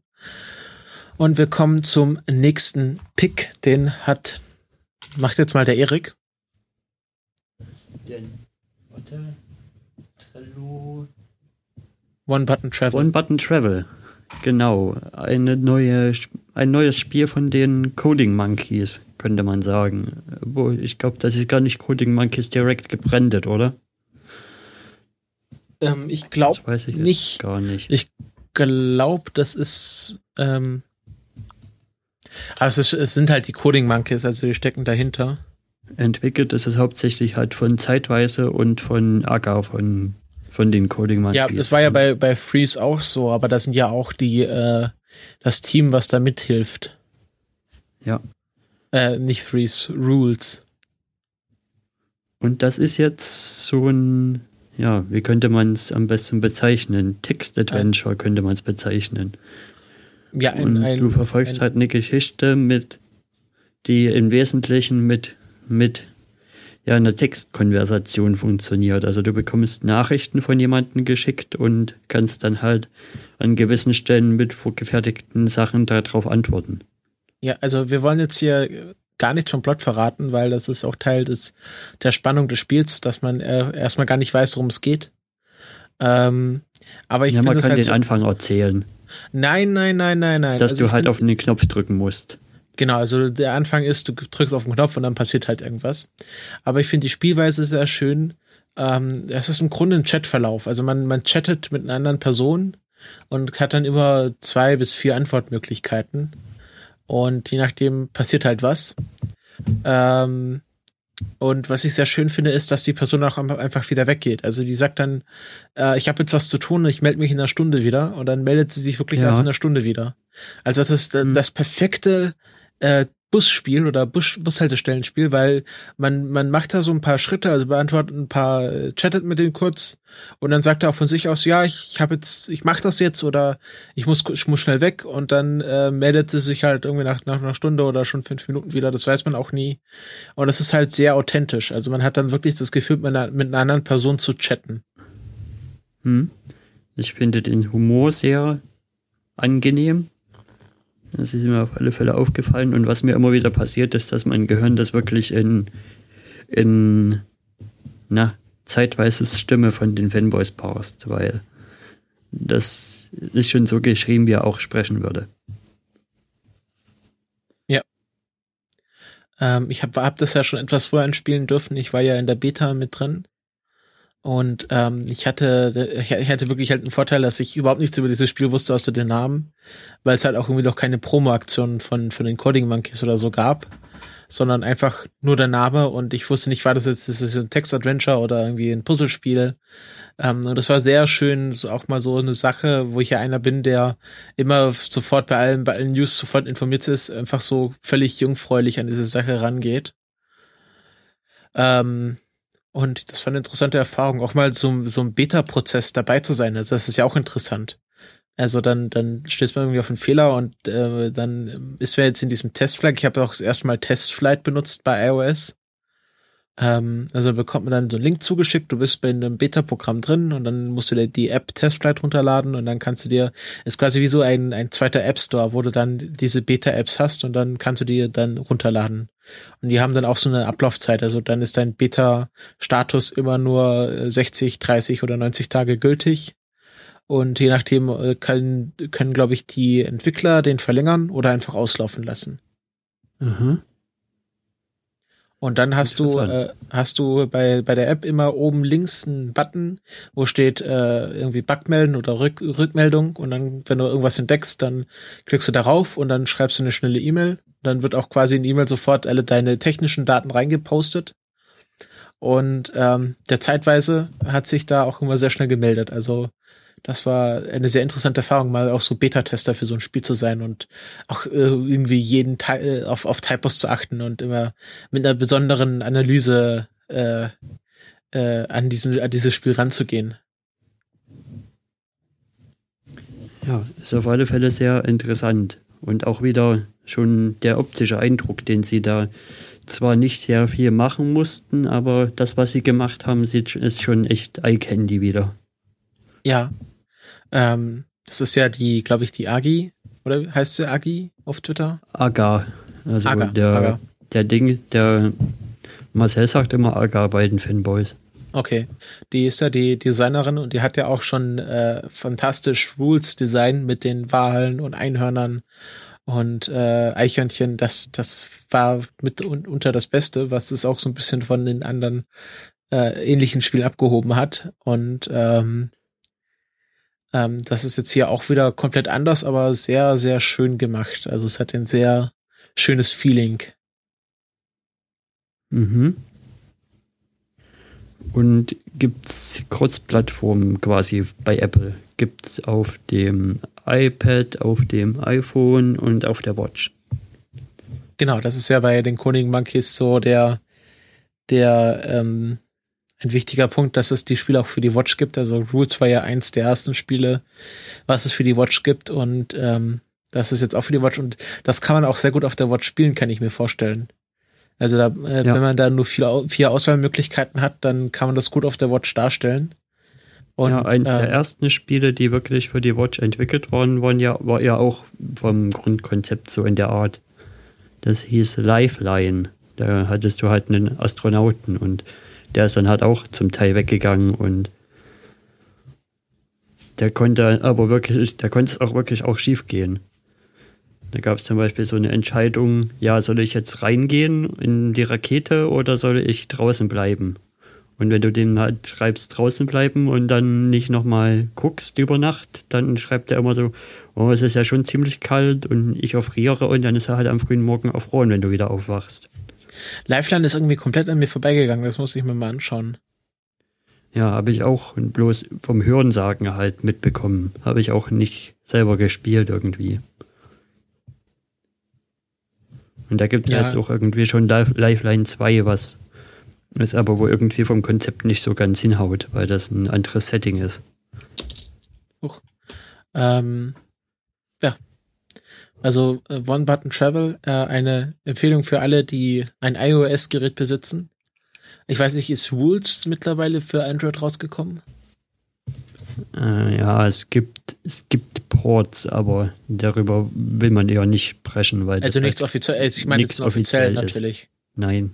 Okay, also die für alle, Coding Monkeys sagen halt immer, sie entwickeln nicht so gern für Android, weil es da tausend Auflösungen gibt. Ja, also für alle, die äh, ein iOS-Gerät besitzen, äh, eine absolute Empfehlung. Äh, ein sehr feines, kleines Spiel. Ähm, und ich bin schon gespannt, was als nächstes da aus dieser Bude rausfällt. Das kann ja nur gut werden. Mhm. Ja, kommen wir zum nächsten Thema. Das ist äh, der größte Pick des Abends, nämlich Jessica Jones. Sprechen habe ich auch verlernt. Jessica Jones. Ähm, die neueste Netflix oder noch nicht mal die neueste. Es gibt ja schon wieder neue Sachen von Netflix, aber die neue große Netflix Marvel Serie, die sich um Jessica Jones dreht, eine ähm, ja, also sie, man kann sie nicht als Superheldin beschreiben. Sie ist eine, eine Frau, die Superkräfte hat. Sie ist äh, super stark und äh, kann halt hochspringen. Und ähm, sie ist aber keine Superheldin, äh, wie die anderen Marvel-Helden, also nicht so wie Daredevil oder die Avengers, sondern ähm, äh, sie ist so ein bisschen, ähm, hat so hat ein traumatisches Erlebnis, was auch in dieser, in dieser Serie behandelt wurde oder noch behandelt wird, wenn man sich das anschaut. Und äh, ja, trinkt halt viel, ist so ein bisschen verkorkst und äh, ja. So ein bisschen depressiv und äh, sie arbeitet als äh, Privatermittlerin, also als Private Eye. Ähm, und hat halt so den, also gerade die erste Folge hat so den Charme von so einem Film noir, äh, Humphrey Bogart Film, wo dann äh, äh, das Licht nur so spärlich durch die Jalousien fällt und der der Detektiv oder in diesem Fall Jessica Jones äh, melancholisch äh, als, als Erzählerin auftritt und ihre Leidensgeschichte klagt. Ähm, und das ist alles äh, sehr stimmungsvoll äh, gemacht. Also diese ganze Serie hat so eine sehr düstere, wiederum wieder mal sehr melancholische, wie auch, wie auch jetzt bei unserem Filmklassiker, sehr melancholische Stimmung ähm, und es ist was komplett anderes, was man bisher bei Marvel gesehen hat. Das ist, glaube ich, so der, der Hauptpunkt. Also, wir haben das erste Mal eine, eine Superheldin in der Hauptrolle, die äh, zum einen ähm, anders ist als alle anderen Superheldinnen, die wir bei Marvel kennen, also Black Widow oder ähm, die von Kobe Smulders gespielte Dingenskirchen ähm, oder hier äh, Scarlet Witch, ähm, so, sondern sie ist halt, ja, sie ist einfach runtergekommen und und äh, Alkoholikerin und äh, beherrscht auch irgendwie gar keine Martial Arts, was ja so hauptsächlich äh, das Frauengimmick ist, dass die eigentlich immer so agile Kämpferinnen sind, sondern Jessica Jones haut einfach drauf und dann wächst auch da kein Gras, Gras mehr, also sehr sehr stumpf und brutal und ähm, das, das ist halt, was man bei Marvel so noch nicht gesehen hat. Und es gibt auch viele lobende Artikel, die halt sagen, das ist der, also das ist die Serie, mit der jetzt Marvel endgültig erwachsen geworden ist, weil das ist irgendwie keine Superhelden-Serie, sondern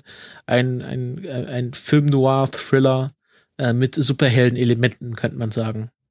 Mit ihrer Superkraft, mit ihrer starken Kraft hat sie zwar so eine Art Superkraft, aber sie hat sich halt auch bewusst dafür entschieden, nicht ein Cape zu tragen und nicht dieses Superhelden-Mindset anzulegen.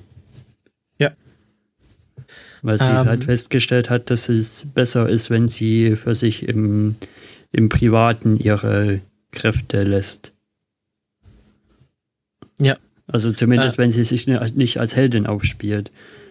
Es ist ja, ja eigentlich egal, ob Leute sehen, dass sie Kräfte hat oder nicht. Das ist ja direkt auch in der ersten Folge mit dem Auto und so weiter.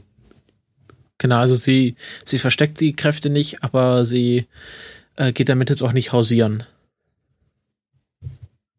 Ähm, und es gibt dann den großen Antagonisten der Serie, äh, nennt sich Kilgrave. Ähm, und der wird gespielt von David Tennant. Und er, ich sag jetzt mal einfach so, das ist der beste Marvel-Bösewicht, den wir haben. Der beste Marvel-Bösewicht aller Zeiten, würdest du sagen. Also jetzt im MCU. Ja, ich meine auch im, ja, im, im, Film, im Filmuniversum halt. Ja, also das ist äh, also vor Loki und und äh, ja, Loki ist eigentlich der einzige, der gut ist und David Tennant Ja, gibt noch mal eine Schippe drauf. würde ich sagen. Loki hat schon Nee. seine Vorzüge. Nee, David Tennant ist wesentlich besser. Er hat natürlich auch mehr Zeit, sich zu entwickeln, aber David Tennant hat da was was was Antagonisten in Marvel im Marvel Cinematic Universe angeht, hat er da alles in den Schatten gestellt, was es bisher gab. Hm? Das hat mich auch echt gefreut, dass, dass er mal wieder so eine gute Rolle gekriegt hat. Ja, er hat ja bis äh, jetzt die letzte Zeit immer den Protagonisten gespielt äh, mit dem Doktor und Hamlet und ähm, im Broadchurch war ja auch der Protagonist, auch wenn er da schon ein bisschen äh, verlebter war.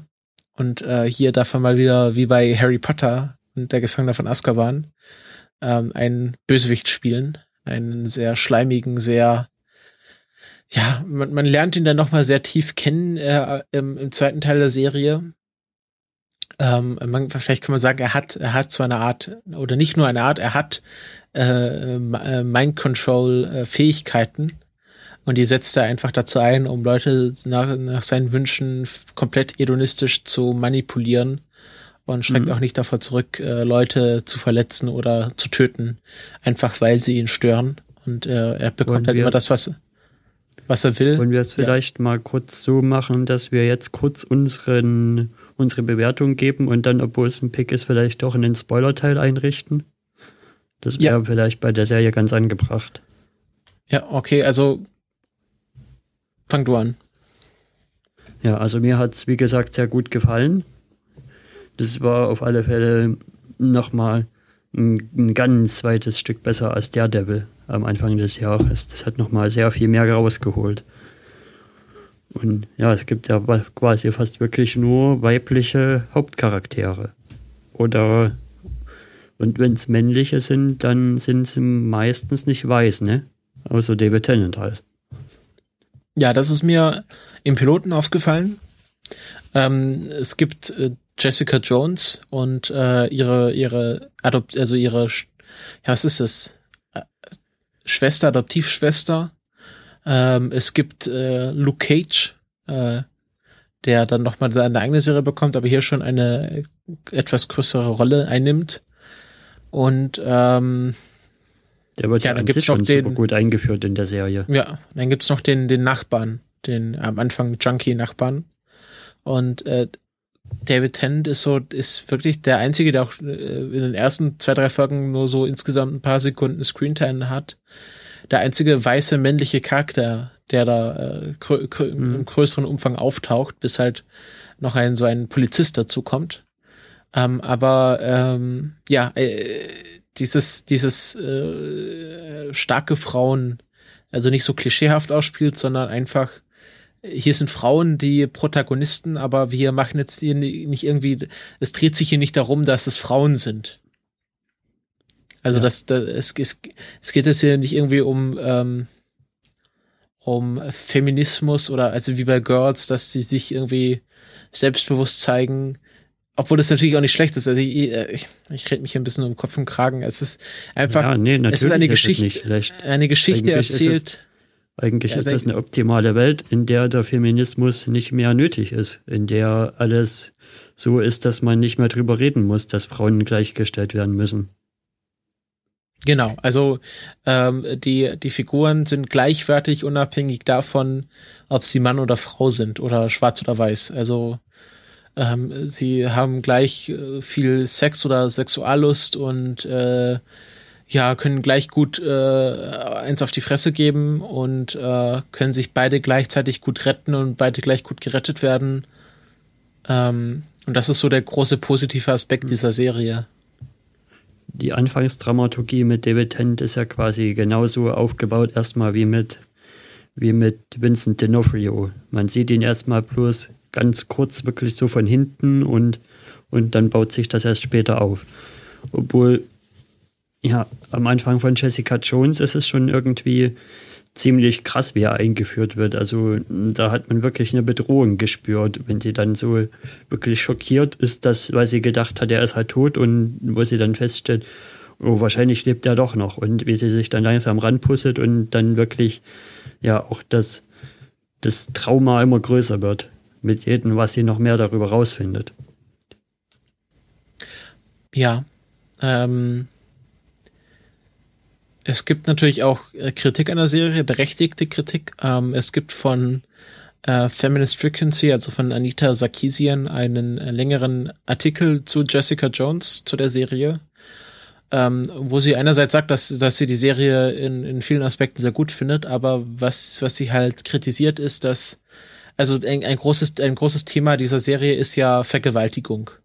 Und ähm, und das wird, äh, was was gut ist, dass es nicht gezeigt wird, also dass man da jetzt nicht irgendwie den visuellen Kick raus rauskriegt. Aus, also wenn wenn Vergewaltigung in in Filmen oder Serien gezeigt wird, ist es ja immer diese visuelle Brutalität, die da ausgenutzt wird. Und es Ja. geht weniger um um die psychischen Belastungen oder das, worum es eigentlich bei also um diese diese Nachwirkungen und dieses Leiden, dass die Frauen darunter also wirklich äh, fast ihr Leben lang leiden. Ähm, das wird ja da kaum, kaum thematisiert, sondern es geht um diesen visuellen Brutalitätskick, äh, der da rausgeholt wird. Also was jetzt bei der letzten Ja. Staffel von Game of Thrones äh, oft passiert ist. Dann gibt es da Leute, die das wirklich mm, ins wirklich Extreme getrieben haben, wie Gaspar Noé in na, Irresistible oder wie der Film hieß. Der wirklich mit einer 20 Minuten Vergewaltigungsszene anfängt. Ja.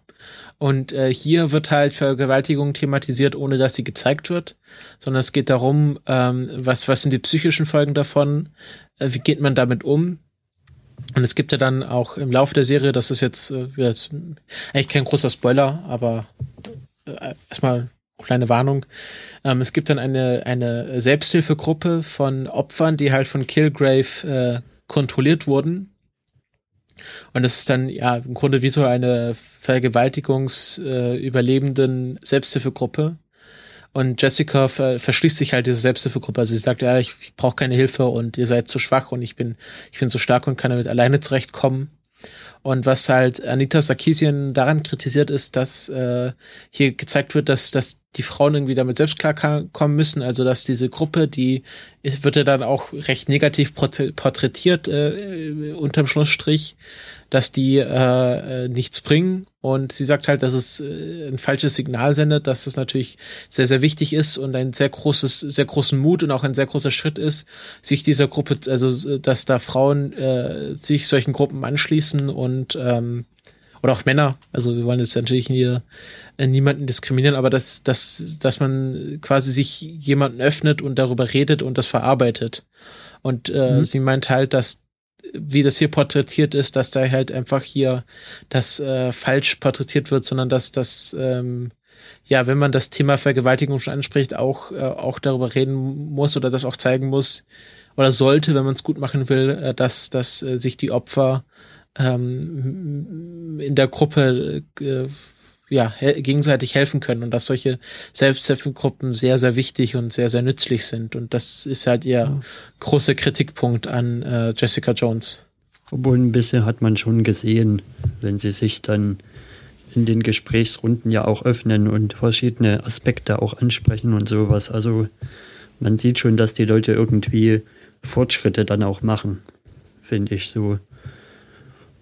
Und ich finde das auch jetzt nicht so kritikwürdig, dass sich zum Beispiel Jessica Jones da raushält, weil das zeigt ja auch, dass, dass jeder das Recht hat, mit seinem, ja, mit seinen Traumas so umzugehen, wie er auch will. Manche wollen sich halt eher in einer Gesprächsrunde öffnen und andere tragen das halt lieber in ihrem stillen Kämmerlein für sich aus. Ja, aber äh, warte, ich habe hier, ich habe mir die Zitate aufgeschrieben. Um, yeah, having the show's hero be the one character who doesn't ask for help su suggests that it's stronger and braver not to seek help when it's actually just the opposite. Opposite. Um, also ihr ihr Kernargument ist, dass ähm, äh, dass äh, der Charakter, also der Hauptcharakter, der nicht nach Hilfe fragt, als der mutige und und und brave und, und und äh, starke dargestellt wird, obwohl es viel, mhm. viel stärker ist und viel, viel mutiger ist, äh, direkt nach Hilfe zu fragen. Ähm, was okay. ja Jessica Jones nicht macht.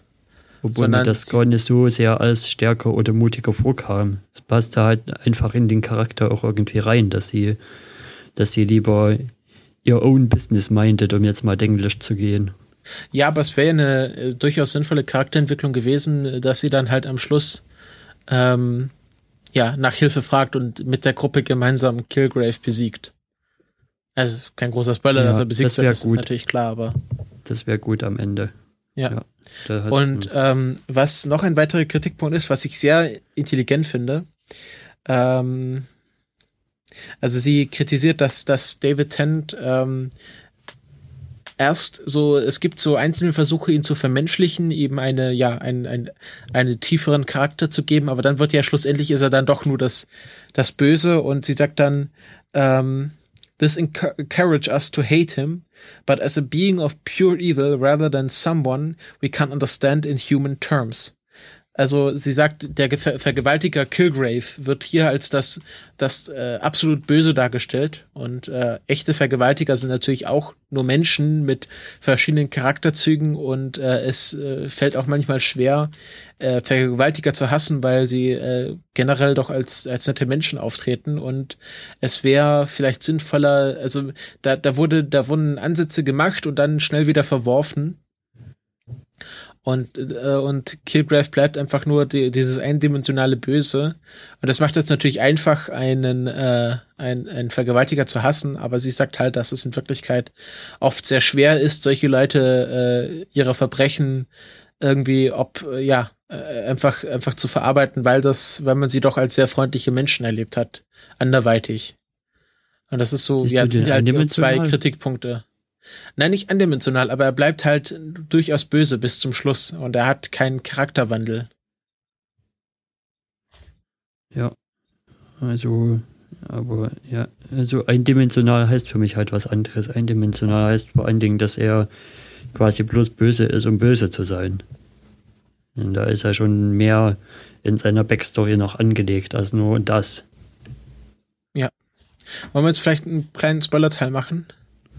Ja, das wäre angebracht. Ja, dann gehen wir zum Spoiler-Teil. Wir treffen die anderen Hörer, die da nicht zuhören, äh, gleich wieder. Mhm. Ähm, es ist ja, also es gibt ja dann diesen, diesen Plot, wo äh, Jessica Jones äh, mehr oder weniger zu Kilgrave zieht. Also richtet ja ihr, ihr Kinderhaus wieder her und sie zieht ja bei ihm ein und dann gibt es ja diese eine Szene, wo sie zu diesem Standoff gehen und den einen Vater, der seine Familie bedroht, dazu bringen, sich der Polizei zu ergeben. Und da gibt es ja diesen einen kurzen Moment, wo man glaubt, okay, Jessica Jones kann jetzt Kilgrave umwandeln zu einem guten Menschen, der seine Fähigkeiten für was Gutes einsetzt. Und dann ähm, kommt ja diese Folge mit der Sin Bin, also wo er in dieser Wasserzelle eingeschlossen wird, wo das ja komplett wieder äh, zurückgeworfen wird und es nur noch dieses und wo äh, Kilgrave nur noch wirklich der böse Mensch ist, der er ist und dann wird auch irgendwie dann sagt, okay, meine Eltern haben mich als Kind misshandelt und deswegen bin ich so, wie ich bin. Und das wird ja dann auch wieder aufgelöst dadurch, dass die Eltern sagen, ja, wir haben nur versucht, dir zu helfen und ähm, Kilgrave wird als immer wieder als, als der dargestellt, der nur Böses im Schilde führt und nie die Wahrheit sagt, sondern versucht, seine Umgebung nach seinem Willen zu manipulieren. Und mhm. äh, am Schluss bleibt halt kein menschliches, kein menschlicher Zug an ihm, sondern er wird sogar noch böser im Verlauf der, der, der Serie. Ja, also am Anfang hatte ich da bis, zu den, bis zur vierten, fünften Episode hatte ich kurz so ein bisschen die Befürchtung, dass, dass bei Killgrave das passiert, was man Helden, äh, na, äh, Willendecay nennt. Dass mit jedem Auftritt er einfach immer schwächer wirkt. Und das haben sie aber dann wieder schnell wieder rausgeholt. Der, dann wirkt er immer wieder noch stärker und noch böser mit jedem Mal, wo er auftritt. Ja, ja, also er ist im die, Großen und Ganzen die, gut gemacht. Hm? Obwohl ich auch die Theorie interessant finde, die da halt, die da halt Emergency Awesome aufmacht, von wegen, dass das Killgrave auch wirklich nicht, nicht weiß, dass er halt nicht aktiv seine Fähigkeit steuern kann, sondern dass er nicht weiß, ob die Leute ihm das machen, weil sie es gerade wirklich wollen oder weil, weil es halt gerade seine Fähigkeit war, dass die Leute machen, was, was er will. Dass er in vielen Alltagssituationen das einfach nicht, das einfach nicht unterscheiden kann und auch nicht wirklich weiß, was, was gut ist und was böse, dass er da nicht so wirklich die Unterscheidung ziehen kann. Das sagt er ja auch einmal zu Jessica Jones direkt so. Also ich brauche dich, ich kann nicht selber unterscheiden, ob das, was ich tun will, jetzt gut ist oder nicht. Ja, das sind halt diese, diese, diese Szenen, gerade wo sie im Haus sind, ähm, wo Kilgrave so menschliche Züge bekommt und auch so als das Opfer dargestellt wird. Aber das verliert er ja dann alles wieder. Und äh, in der letzten Folge, wo er dann von Jessica Jones wirklich getötet wird, ähm, ist er ja dann nur noch böse und hat nur noch ja, einfach, einfach ja. keinen menschlichen Zug mehr. Ja, ich würde es vielleicht eher so interpretieren. Er hat dann seine Fassade wieder aufgebaut. In ja, der Mittelteil äh, ist es halt so, ist es halt so, dass, dass wir mal kurz schaffen, hinter die Fassade zu gucken und die baut er dann aber relativ schnell wieder auf. Und dann noch vehementer als davor.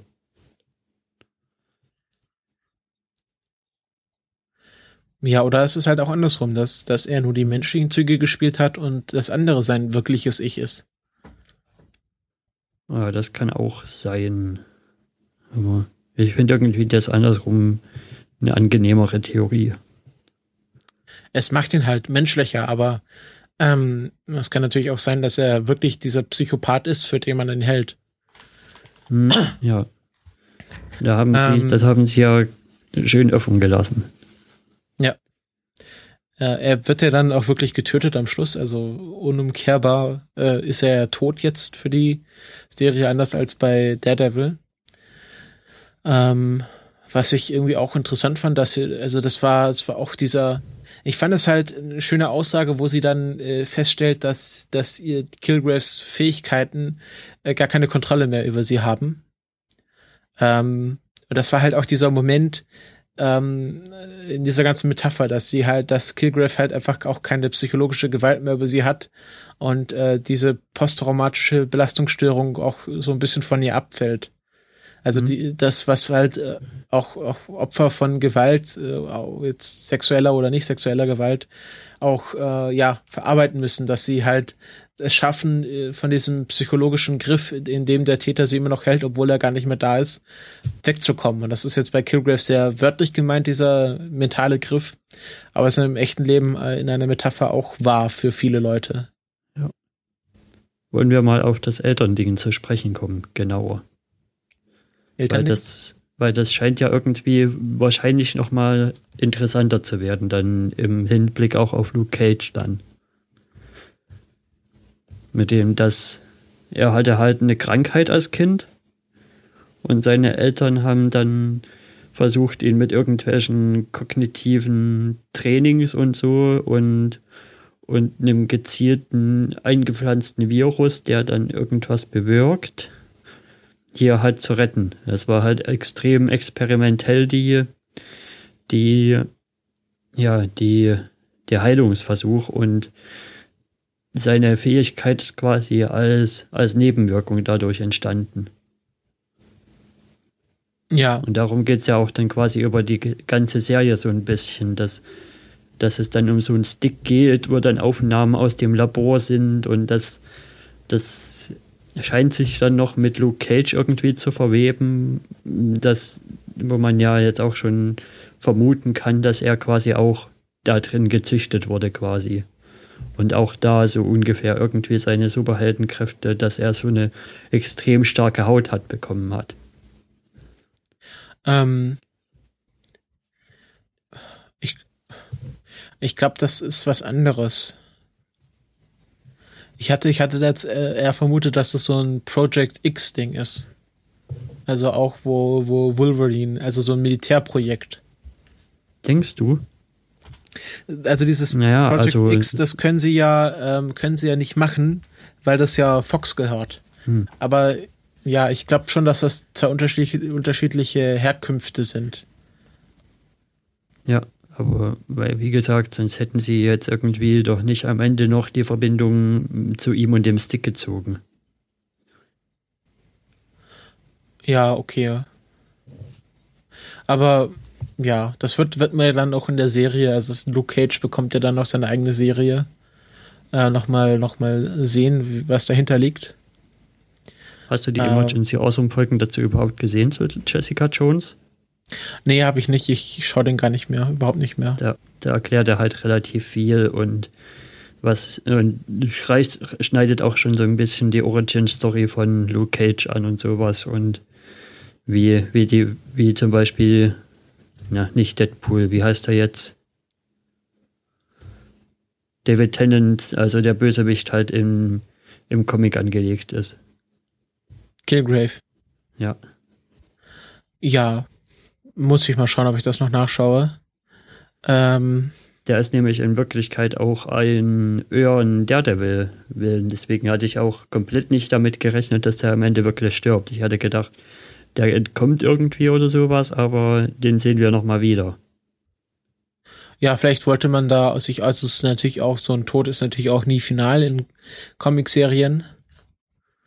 Ähm, aber dabei Gerade jetzt, mit seinen, wahrscheinlich. gerade jetzt mit seinen neuen Stärken, die er hat. Und in den Comics ist er ja eigentlich, hat er ja eine, eine lilane Haut und das hat sich ja am Ende so ein bisschen schon herausgezeigt, wenn er wirklich stark seine Fähigkeit dann einsetzen will, dass er dann so lila wird. Ja, das, ähm,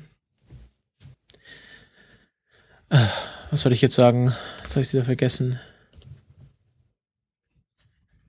Ich nehme einfach an, dass, dass David Tennant da noch nicht die entsprechenden Verträge unterschreiben wollte und jetzt erstmal schauen wollte, wie sich das ausspielt. Und dann äh, wird man wahrscheinlich jetzt in den nächsten Monaten äh, entscheiden, ob er für eine zweite Staffel wiederkommt. Dann wird man auch irgendwie eine Möglichkeit finden, ihn wiederzubeleben. Genau. Weil das ist wahrscheinlich jetzt so, so ein Abschluss, wo man auch sagen kann, wenn der David Tennant für eine zweite Staffel nicht zur Verfügung steht oder die Mhm. Macher sich äh, an, woanders hin entwickeln wollen, dass man da jetzt einen Abschluss gefunden hat. Ich habe gerade nochmal Killgrave gegoogelt und sein Villenname, sein richtiger, ist dann in den Comics auch Purple Man. Ja. Ist natürlich, ähm, hätte natürlich auch gar nicht reingepasst in diese Serie, wenn er jetzt wirklich lila gewesen wäre. Hm. Also meiner Meinung nach. Ja. Also dieses ganze Su- super Superhelden übernatürliche, das ist ja dort mit sehr dezenten äh, Ansätzen gemacht. Anstatt jetzt, also, äh, äh, also wenn jetzt Avengers am einen Ende des Spektrums sind, dann ist Jessica Jones am anderen Ende des Spektrums. Ja, das stimmt schon. Ich fand es schön, die Night Nurse wiederzusehen. Das Also, war auch schön. Ähm, da musste ich erstmal googeln, ob es das wirklich ist. Äh, ich hatte da so einen Verdacht, aber ich, war, ich wusste jetzt den Namen nicht mehr, aber das war, das war sehr nett. Ähm, aber ich habe jetzt auch, gibt es irgendwie so ein Easter Egg? Gab es auch bei, den- bei den Avengers irgendwie, dass das Battle von New York angesprochen wurde, aber es, es ist halt ähm, sehr schön zu sehen, dass jetzt auch, sie war ja, war ja dann Luke Cage im Krankenhaus und dann ähm, äh, stellen sie halt fest, dass er keine Nadel äh, ins in den Arm gesto- gestochen bekommen und dann sagen sie auch gleich, ja, das ist einer von denen. Und äh, es ist halt schon bekannt, dass er, ähm, dass es halt solche Leute gibt mit übernatürlichen Fähigkeiten. Also da, Mhm. dass diese Welt sich auch weiterentwickelt. Was ich ein bisschen fies fand, war, dass das zum Teil irgendwie immer ein bisschen was für mich angeteasert wurde, was dann halt nie passiert ist, weil, weil es kommt ja immer mal sowas vor, wie wir brauchen einen Anwalt. Und dann habe ich immer gedacht, okay, jetzt, das ist jetzt der Moment, wo mit Murdoch auftaucht. Und dann gehen sie aber immer zu Hogarth. Ja. Also ich hatte auch mal gewacht, hättest du gedacht, am Schluss ähm, kommt es irgendwie der hier Matt Murdock als Anwalt für, für ganz am Schluss, aber ähm, wahrscheinlich wollten sie das jetzt auch irgendwie sich aufheben für die nächsten Staffeln von Daredevil oder so. Dafür haben sie ja jetzt schon Luke Cage halt etabliert. Ja. Okay, ähm, ich glaube, wir haben jetzt uns darüber ausgesprochen über Jessica Jones. Ja, der Serie habe ich tatsächlich klare fünf Sterne gegeben. Würde ich auch. Also da würde ich wirklich sagen, dass es äh, äh, auch was das Marvel-Universum, was ja, was ich so das Gefühl hatte, nach Age of Ultron so ein bisschen eingeschlafen ist. Also jedenfalls filmisch. Und äh, die großen Sprünge im Marvel-Universum, was, was Ton und Erzählung und äh, Ideen angeht, die passieren jetzt halt äh, irgendwie auf, auf, auf Netflix auf einmal und nicht mehr auf der großen Leinwand. Naja, obwohl nach Age of Ultron ging es schon wieder jetzt aufwärts, fand ich mit. Also Ant-Man war auf alle Fälle für mich der bessere Marvel-Film dieses Jahr. Ja, Ant-Man ist so ein Spezialfall. Der war ja schon in Entwicklung, bevor es überhaupt das MCU gab. Und wurde jetzt so ein bisschen rumgereicht. Und äh, ich würde sagen, der läuft so ein bisschen außer Konkurrenz, was Kreativität angeht. Ähm, aber ähm, jetzt schauen wir mal, wie The Winter Soldier, äh, wie hier Civil War wird. Äh, oder, oder Doctor Strange. Ähm, und Also Da muss ich habe einfach mal Hoffnung, dass Doctor Strange ziemlich cool werden könnte, aber m, für eine Civil War habe ich nicht sehr viel Erwartungen mehr nach Age of Ultron. Das wird wieder so ein hm, mal sehen. Ja, würde ich auch sagen. Ähm, ja. Das ist, glaube ich, alles, was wir, was wir dazu sagen wollen. Ähm, wenn ich Trello wieder finde, dadam, dadam, dadam, dann zeige ich auch, wie es weitergeht hier im Podcast. Dann komme ich jetzt wieder dran. Ja, ich habe jetzt mal. noch eine Netflix-Serie, die, die, da bin ich auch durch die Coding Monkeys drauf gestoßen. Das ist eine Serie von. Gerade mir den Namen mehr. Von Aziz Ansari, den man vielleicht kennen Aziz könnte Ansari. Von, äh, Aziz Ansari, genau, den man vielleicht kennen könnte von Parks and Recreation und sowas. Und ja, es ist halt, und die Serie heißt Master of None. Es geht um einen indischen Schauspieler in New York und ja, es wird so ein bisschen gezeigt, wie er versucht, an Jobs ranzukommen und so ein bisschen sein Personal Life wird danach gezeichnet und jede, jede Episode hat so ein bisschen dann bei, ab der dritten Folge hat jede Episode so ein bisschen so ein, so ein überliegendes Metathema, was da so ein bisschen verhandelt wird. Zum Beispiel die, die eine, die ich sehr gut finde, ist Ladies and Gentlemen. Da geht es zum Beispiel um ja halt Feminismusprobleme und sowas. Und was ich auch am Anfang sehr gut fand, bis ich dann nochmal einen Blogartikel gelesen habe, der das alles ein bisschen relativiert hat, fand ich auch, äh, wie heißt die, wie hieß die Episode noch? Indians in TV fand ich gut. Also da hat, hat er sich wirklich mal damit auseinandergesetzt, wie werden Inder so im Fernsehen dargestellt und welche Tropes gibt es dagegen Inder im Fernsehen und ja, das wird halt alles so so schön in die Geschichte, in die Geschichte eingewoben, halt auch mit auch so einem Metablick, dass er ja selber, selber Schauspieler ist und zum Beispiel wird dann ganz viel darüber erzählt, ja, wie, wie da für eine Serie oder irgendwas, was meistens gar nicht genauer erklärt wird, gecastet wird. Und dann geht es zum Beispiel in der Serie, in der Serie mit dem Indern geht es erstmal ganz, ganz stark darum, dass er halt keine Lust hat, so ein so einen klischeeigen Inder zu spielen, so ein man in und genau. so, du bist halt so ein Abu ist wie in Big Bang Theory. Ja. Und ja, oder Abu danach halt. Und dann geht's auch noch stark fokussiert darum, ja, wir haben jetzt einen Inder und ja, aber wir können keinen zwei Inder haben, weil sonst wäre es eine indische Serie. Also wir wollen die Leute schon abholen und da reicht ein Inder. Also solche Probleme halt werden da noch angesprochen. Was an der Episode aber irgendwie ein bisschen kritisch zu sehen ist, ist, dass, dass da wohl ein, ein starkes Stück Anti-Blackness drin steckt. Okay. Ne, das hier wie, halt, wie verargumentierst du das? Also ich habe das halt hauptsächlich, den suche ich da nochmal raus und gebe dir dann nochmal den, den Artikel. Der würde halt wirklich von einer von einer ja, Schwarzen geschrieben, die das so ein bisschen kritischer sieht, dass er, dass er sagt, ja, wir Inder leiden so, aber ja, die Schwarzen sind ja schon etabliert und die haben ja gar keine Probleme mehr, aber wir anderen People of, wir Non-Black People of Colors, wir müssen ja ganz toll leiden und ja, da, das findet sie so ein bisschen kritisch, dass, dass, dass so, dass da so von sie nennt das immer Non-Black People of Colors, dass da so auf den Schwarzen da rumgedroschen wird. Hm. Ja, also ich finde es ja, ich finde immer gut, auch wenn, wenn man bei seinen Serien, die man jetzt gut findet, jetzt auch wie bei Jessica Jones, äh, auch kritische Artikel oder Analysen dazu liest. Weil äh, das ist, ähm, das ist natürlich auch immer sehr wichtig, dass man sich da nochmal einen anderen Standpunkt äh, anschaut und nicht immer nur die eigene Echokammer liest. Ähm, ich werde mir die Serie anschauen und den Artikel dazu äh, durchlesen, aber mhm. ähm, das klingt alles sehr interessant. Und, Bei mir ähm, hat es am Anfang erst ein bisschen gedauert. Also es braucht schon zwei, drei Episoden, um wirklich gut zu werden irgendwie. Am Anfang ist es noch. Ja, da bin, da bin ich ja hart im Leben bei solchen Sachen zum Ende hin bekommt das nochmal eine neue Tiefe, sag ich mal so, und nochmal, werden nochmal ganz andere Töne angeschlagen. Ja. Ähm, dann kommen wir zum äh, Service-Teil dieser Sendung. Ich habe jetzt beschlossen, das nicht mal irgendwie Hausmeisterei zu nennen, sondern Service.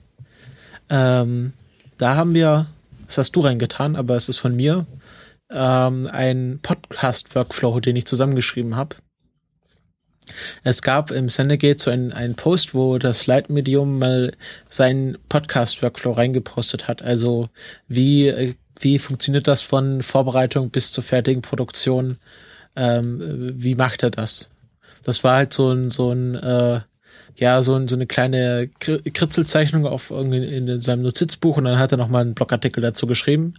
Und das fand ich sehr nett. Und dann habe ich auch mal ähm, ähm, ja, mich hingesetzt und das so ein bisschen aufgezeichnet als, als, ja, so als Flowchart, glaube ich, nennt man das. Und äh, dann nochmal einen längeren Blogartikel dazu geschrieben und nochmal alles schön säuberlich verlinkt.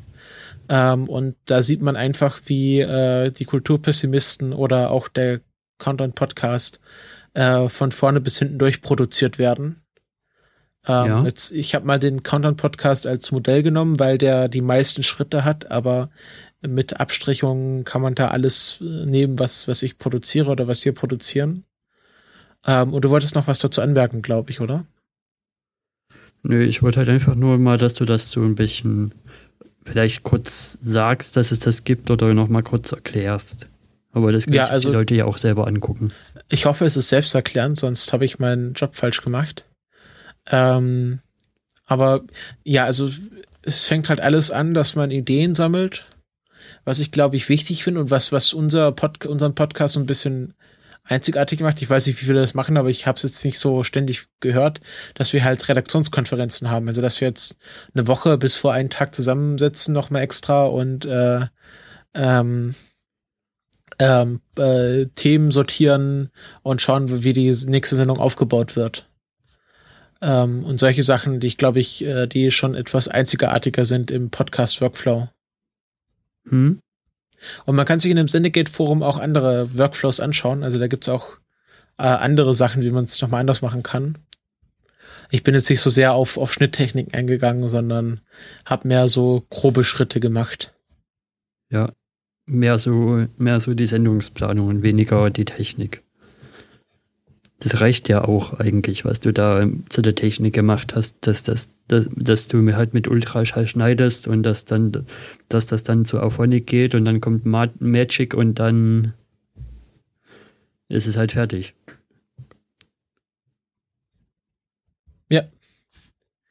Ähm, das war's zu Podcast Workflow. Alles andere kann man sich ja in dem Artikel durchlesen, wenn das einen interessiert.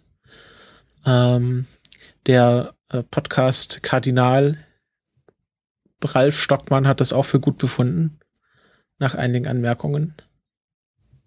Und von dem her würde ich sagen, dass das nicht so schlecht sein kann. Mhm. Ähm, dann kommen wir zu Terminen, die wir, die anstehen in den nächsten Wochen. Ja, kommen wir in die Terminsektion.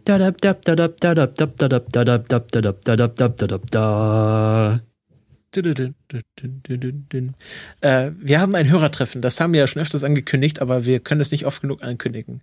Und jetzt stehen auch konkrete Termine bis zur Uhrzeit fest. Also, wir werden uns und alle Hörer, die da sind und Lust haben und uns überhaupt treffen wollen, das ist ja auch so eine Sache, manchmal will man, es gibt ja auch so Never Meet Your Heroes, ähm, und vielleicht wollen das ja Leute wirklich nicht.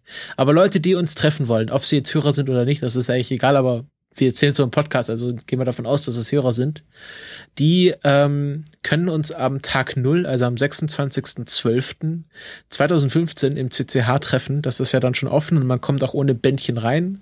Also wenn ihr sagt, äh, ich bin gar nicht irgendwie auf dem Kongress, aber ich bin irgendwie trotzdem in Hamburg, auch am Tag null kommt man ohne Bändchen äh, ins CCH. Und was meintest du, wir treffen uns um 22 Uhr, oder? Also, na, wann geht der Film los? Treff- Viertel 23 Uhr. zwölf, ne? Also, ich würde einfach sagen, ja, also, man kann sich ja schon etwas eher treffen, habe ich gedacht. Also, Genau. wir werden ja wahrscheinlich, wir werden ja wahrscheinlich die ganze Zeit, also ich werde wahrscheinlich relativ, sobald ich da bin, dann im CCH erstmal rumfliegen und wer Lust hat, kann dann irgendwann zwischen um sieben und um acht ja schon, äh, zwischen um acht und um neun schon durchaus auftauchen und da können wir noch ein bisschen quatschen vor dem Film. Socializen nennt man das, glaube ich, heute. Ja, socialisen. Ähm, ja, also wir, wir, wir wollen uns treffen, auch so, einfach mal aus Neugier, wer, wer hört uns, also wir stehen da mit einigen Hörern in Kontakt, aber vielleicht gibt's ja Hörer, die sich noch nicht getraut haben, irgendwas zu sagen oder irgendwie sich bemerkbar zu machen. Und ähm, wir wollen dann um 23.15 Uhr ähm, quasi über die Straße gehen und äh, den neuen Star Wars Film anschauen, weil das äh, Cinemax Dammtor, das ist ja gute 100 Meter davon vorbei, man läuft zwei Minuten vom, vom CCH dorthin und wir wollen uns um 23.15 Uhr den neuesten Star Wars Film Episode 4, 7 The Force Awakens gemeinsam anschauen mit euch. Ja, Ähm, und wir haben schon noch einen prominenten Gast ja mit Genau, dabei der- im Boot. Der Max Snyder will, wird auf alle Fälle mit bei uns im Boot sein und sich den Film mit uns nochmal angucken. Genau. Ähm, ich werde wahrscheinlich auch den Film bis dahin schon gesehen haben. Ich glaube, das halte ich nicht aus bis zum 26. Ähm, aber ja, das wird ein großes Ereignis. Das Cinemax äh, ist zwar nicht IMAX, also ist nicht irgendwie Maximalleinwand, was ich äh, gedacht hatte, Ähm, aber es ist schon eine gute Ausführung. Die Tickets sind relativ teuer. Ähm, ich glaube, die kosten 15 Euro, je nachdem, ob man Student ist. 15, also zwischen 14,50 und 15,50 kosten die. Ähm, aber ja, kann man mal verkraften. Wer natürlich äh, Premium-Hörer ist, also bei unserer Patreon-Kampagne kann man ja auch die 50 Dollar Pledge einlösen und dann bekommt man das Ticket bezahlt. Ähm, kann man hier nochmal darauf hinweisen.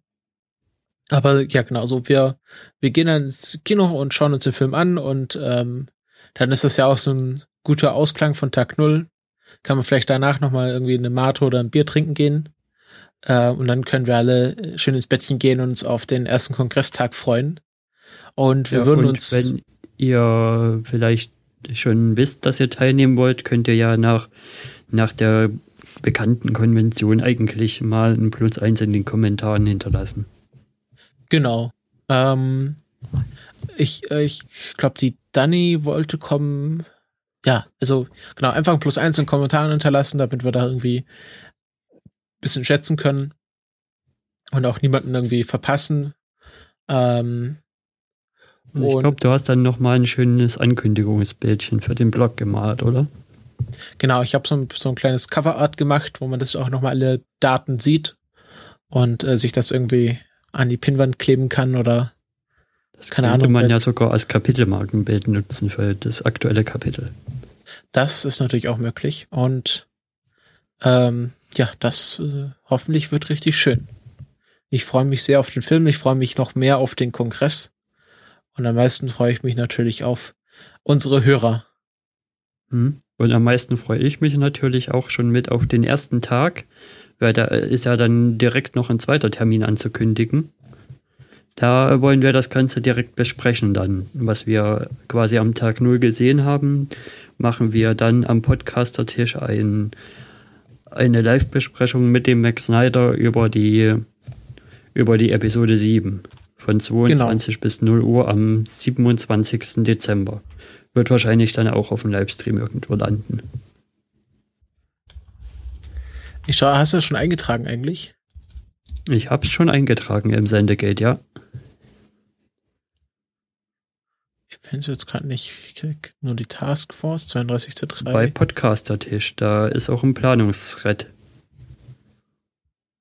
Ah, ich sehe es. Wo sind wir? Da. Star Wars Episode 7 Besprechung Crossover der Insider und die Kulturpessimisten. Ah, okay, ich sehe es. Ja, passt. Ähm, ah, da hat sich ja auch schon einiges gefüllt. Bildungslücke, ABC, Alkoholics. Der, der, der allseits berühmte und berüchtigte äh, Rute-Podcast hat sich natürlich direkt als erstes wieder eingetragen. Ja, Ist auch standesgemäß. und danach äh, gibt's auch schon hier Podcast Meetup HH. Also Podcast Meetup Hamburg, Metacast, Lauschpod, OpenDev und viele mehr. Mm, Also es wird voll. Das kann man jetzt schon sagen. Tickets äh, gehen langsam zur Neige. Also wenn ihr jetzt noch kein Ticket habt, aber eins wollt, dann solltet ihr äh, demnächst zugreifen, weil ähm, es äh, kann schneller gehen, als ihr erwartet. Und dann steht ihr da vor verschlossener Tür und kommt nicht rein. Oder müsst auf Ver Ver Verpeiler-Tickets hoffen. Ähm, also greift noch zu, solange sie noch heiß sind. Ähm, und wir wollen jetzt auch so eine kleinen, zum Abschluss noch einen kleinen Vorausblick machen. Ja, da müsstest du mir vielleicht noch mal einen Link irgendwie zuschieben. Am besten im Twitter. Jetzt nicht hier.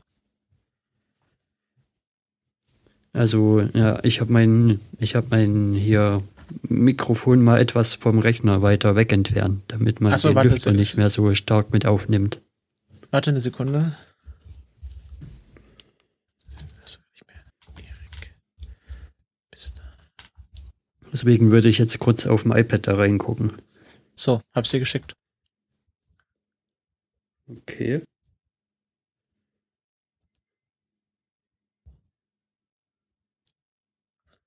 Ähm, das hat sich auch jetzt hier nochmal sehr verändert, seit ich das letzte Mal reingeschaut habe. Ah, ja, Lightning Talks sind dazugekommen zum Beispiel. Ja, und auch beim CCC hat sich einiges getan. Also wir können Ja, jetzt mal das hier meine ich ja beim CCC. Ja, das und äh, noch was anderes. Also ähm, wir können jetzt mal hier die Kategorien durchgehen und mal so ein bisschen von uns persönlich sagen, auf welche Talks wir uns freuen, welche wir empfehlen können, welche wir interessant finden. So ein bisschen, auch so ein bisschen heiß zu werden, also ein bisschen vorglühen ist das jetzt hier. Wenn es sich interessiert, der kann jetzt schon mal ausmachen. Danach passiert auch nicht mehr groß hier was im Podcast. Ähm, was ich natürlich sofort markiert habe, der Jahresrückblick des CCC ist immer sehenswert. Ja. Und ähm, die Security Nightmares von äh, Ron und Frank. Ja, die habe ich mir natürlich auch markiert und das Opening-Event und das Closing-Event. Oh ja, das fand ich, äh, da muss ich mal schauen. Ähm, das war ja das Opening-Event ist ja nicht die Keynote. Das ist ja nochmal was anderes. Ah, okay, gut. Das, das Opening-Event äh, sind bloß die ersten 15 Minuten, wenn ah, okay, genau. Puckel auf der Bühne ist oder wer auch immer und sagt, hier ja, nochmal kurz aufs Motto und was auch immer eingeht und dann geht's auch schon los. Ähm, das 32C3 Infrastructure Review ist natürlich was für den Schluss. Ähm, kann man sich auch mal vielleicht so mit Klammern merken. Dann in Art und Culture, da, da springt mir jetzt, das sind wahrscheinlich sehr gute Vorträge, aber so von den Titeln und von den Beschreibungen äh, springt mir jetzt nichts ins Auge. Hast du da was? Ähm, ja, also da hatte ich, glaube ich, was was davon rausgesucht, aber bin ich mir jetzt auch nicht mehr so sicher, welche das war. Da könnte man wahrscheinlich nochmal die Daniela fragen, was sie da so interessant findet. Ja. Dann Entertainment. Ähm, da sind äh, natürlich wieder der Nord-Jahresrückblick. Also Fefe ist ja natürlich kritisch zu betrachten. Aber ich fand den Nord-Jahresrückblick letztes Mal sehr unterhaltsam. Es war eine sehr äh, auch gute Crowd, wenn man so sagen darf. Es war ein, ein Stadionerlebnis mehr oder weniger. Und ähm, ja. wenn ich, da. Ich bin da ja leider nicht kann, mehr reingekommen. Ja, ich bin ich auch das so. das Ganze im Sendezentrum geguckt. Ich habe auch noch irgendwie das letzte Schiff aus, aus Casablanca erwischt. Also das war auch ganz knapp verschnapp. Ähm, aber habe ich mir schon mal rot markiert. Und dieses Jahr gibt's wieder das Hacker Jeopardy. Das will ich mir mal Aha. anschauen. Das gab's letztes Jahr nicht. Das konnte ich ja nicht sehen. Ähm, und jetzt kommen wir zu Ethics, Society and Politics. Da gibt's natürlich jetzt eine ganze Menge. Da habe ich mir zum einen ähm, äh, den Vortrag von Markus Beckedahl markiert, ein Abgrund von Landesverrat, wo er nochmal so ein bisschen über diese ganze Landesverratgeschichte mit Logbuch Netz, äh, nicht Logbuch, nur Netzpolitik.org ähm, spricht und äh, das kann bestimmt sehr interessant werden. Ja. Ich habe mir dann zum Beispiel daraus noch nochmal den NSA-Untersuchungsausschuss markiert weil da finde ich einfach immer interessant, so halbwegs auf dem aktuellen Stand zu bleiben. Und auch wenn da wahrscheinlich vieles kommt, was nochmal bekannt ist, ist es doch bestimmt nochmal gut, das nochmal in neuer, lustiger Form aufbereitet zu sehen. Ähm, was dazu auch passt, ist Grundrechte gelten nicht im Weltall von Anna und Konstanze Kurz. Ähm, das ist eine Art Lesung das ist dieselbe die Anna, ne? Ja, genau. Ja, das ja. Ist das ist die, äh, wo die Protokolle nochmal gelesen, so eine Art ja, Twitter-Lesung oder Hate Poetry. Glaube ich, geht's mehr in die Richtung. Hm. Ähm, das kann sehr was, lustig werden. Was ich mir noch angucken werde, wahrscheinlich ist zehn Jahre nach We Lost the War mit Frank und Rob. Ja. Ähm, Lesson learned was haben wir da noch? Ähm, der Abgasskandal, das habe ich mir so ein bisschen in Klammern gesetzt. Weiß ich nicht, ob der jetzt gut ist oder schlecht ist, aber ist natürlich äh, aktuelle politische Lage. Finde ich sehr, finde ich sehr interessant. Ähm, aber den mhm. schaue ich auch nur an, wenn ich gerade Zeit habe. Also das ist nichts, was ich jetzt unbedingt sehen müsste. Ähm, dann, was sehr interessant ist, ist dieser Intel Exit. Ähm, da sprechen die Leute von, vom Peng-Kollektiv wieder, die auch schon das letzte Jahr gesprochen haben und erklären, was sie äh, mit ihrer äh, Geheimdienstaussteigeraktion gemacht haben und was das gebracht hat. Ähm, hast du noch was sonst? Nö, also äh, sonst würde ich dann auch eher gucken, wie was zeitlich auf den Kongress halt ja. passt und man kann ja halt auch alles nachgucken. Ähm, was ich noch interessant finde, ist ein Vortrag über Let's Encrypt, also dieser neuen Initiative, womit man mit gratis äh, Certificates seine Seite sichern kann. Ähm, das ist auch interessant, auch weil mich der Dienst generell interessiert. Vielleicht äh, erfährt man noch mal ein bisschen mehr darüber. Ähm, jetzt kommen wir zur Hardware and Making. Da habe ich mir drei ähm, Sachen markiert, die jetzt erstmal für den Countdown-Podcast spannend sind, aber natürlich Ja, generell. lass mich, lass mich raten, was du auf alle Fälle hast. Iridium Update hast du sicherlich. Da geht es darum, äh, wie man die Iridium-Satelliten, also dieses Netzwerk an Satellitentelefonen und Kommunikationssystemen irgendwie entschlüsseln kann. Und das soll sehr lustig sein. Dann noch irgendwas über CubeSats, das habe ich aber jetzt noch nicht gefunden. Ähm, genau. So you want to build a satellite? Heißt der Vortrag. Ähm, wo ein bisschen erklärt sind, was CubeSats sind und was die können und wie die auch von Hackern äh, irgendwie eingesetzt werden können oder in der Hacker-Community Anschluss finden können. Und der dritte ist, Ähm, keine Ahnung. Sag mal. 3D-Printing on the Moon. Ähm, es gibt gerade so Bestrebungen, dass man ähm, 3D-druckende äh, Rover auf den Mond schickt und die sich dann aus dem Mondstaub irgendwelche Sachen selber 3D drucken. Also dass man mit dem vorhandenen Mond Regolith ähm, Sachen selber baut und nicht alles mitschleppen muss. Aha, also dass man sich quasi eine selbstbauende Mondbasis macht. Genau, genau, so ist die Idee. Und das ähm, gab es auch schon auf diesem TEDx-ESA-Vortrag, wo die Videos immer noch nicht online sind, sonst würde ich die schon längst verlinken. Ähm, und das würde ich mir gerne nochmal anschauen. Und ich spekuliere natürlich auf, dass ich, dass ich die Sprecher ähm, oder die Vortragenden zu einem kleinen Interview bewegen könnte für den Countdown-Podcast. Hm? Ähm, das wäre ziemlich geil. Ähm, Bei der Und dann ich noch- Geschichte ist ja der Tim ja da ganz schön zuvor gekommen. Ne? Nee, ich hab dir doch schon, also CubeSats sind nur eine Unterkategorie von Kleinsatelliten. Ja, ich weiß. Ich wollte ja nur ärgern. Ja, aber gibt's da keine Konkurrenz unter Podcasten. Der Tim hat eine sehr gute Folge über Kleinsatelliten mit einem Professor aufgenommen. Ist natürlich äh, tausendmal besser, als was wir je im Countdown machen können, aber auch anders. Also es ist ja auch ein anderes Konzept, was er da verfolgt. Und bei Science habe ich mir noch äh, hier Shooting Lasers into Space for Science, ähm, wo es äh, ja um äh, Laserforschung äh, Forschung für astronomische Zwecke geht. Ähm, das sind so die vier Weltraumvorträge auf dem Kongress. Und dann habe ich mir noch diesen Quantenphysik- und Kosmologie-Vortrag von Steini ange, angekreuzt, weil das äh, kann, nur, kann nur gut werden. Okay. Vielleicht noch Quantum Cryptography. Ja, das klang nicht so lustig wie Quantenphysik und Kosmologie. Oh, Rexus und Vexus gibt's auch noch einen Vortrag drüber. Was ist das? Ja, Ah, okay, das, ich gar nicht, das ist neu, das habe ich noch nicht gesehen. Ah, hier, äh, Rocket and Balloons Experiments for University Students. Ah, okay. da gibt's auf alle Fälle auch schon einen, C einen Raumzeit drüber. Ja, ja, da ich muss auch nochmal alte Raumzeitfolgen nachhören. Ähm, bei Security habe ich jetzt mal so ein bisschen nach, nach Gefühl gegangen, da habe ich nicht so viel Ahnung, was da passieren wird. Einmal hier Keylogger, Video und Maus, wo die Beschreibung ist, Keyloggers are cool, really cool. It seems, however, that every convincible aspect of keylogging has already been covered, from physical devices for, to hooking techniques. What possible innovation could be left in this field? Das klingt interessant. Wie kann man Keylogger weiterentwickeln?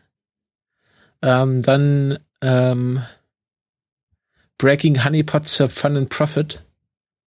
Das äh, klingt vom Namen einfach lustig. Und dann hier noch dieser Vortrag Unsicherheit äh, bzw. Sicherheit von abbasierten TAN-Verfahren beim Online-Banking. Das äh, kann man sich ja vorstellen, was da passiert. Ja, also bei Security habe ich jetzt nicht so viel rausgesucht. Ja. Das Ja. war's auch schon. Also bei Philosophie habe ich jetzt auch nicht wirklich was. Das sind natürlich sehr ähm, philosophische Vorträge. Was wir jetzt natürlich noch nicht wissen, ist, was, was sich dann noch im Sendezentrum auf der Bühne entfalten wird. Da, Da müssen wir gespannt sein. Ja, aber das ist so jetzt erstmal der grobe Kongress-Vorwärmteil dieser Sendung. Und ähm, Ich habe schon mal die Fühler Richtung, Richtung ohne Kur ausgestreckt. Das wird wahrscheinlich ein Puerto Partida geben. das hoffe ich doch, sonst bin ich sehr schwer enttäuscht.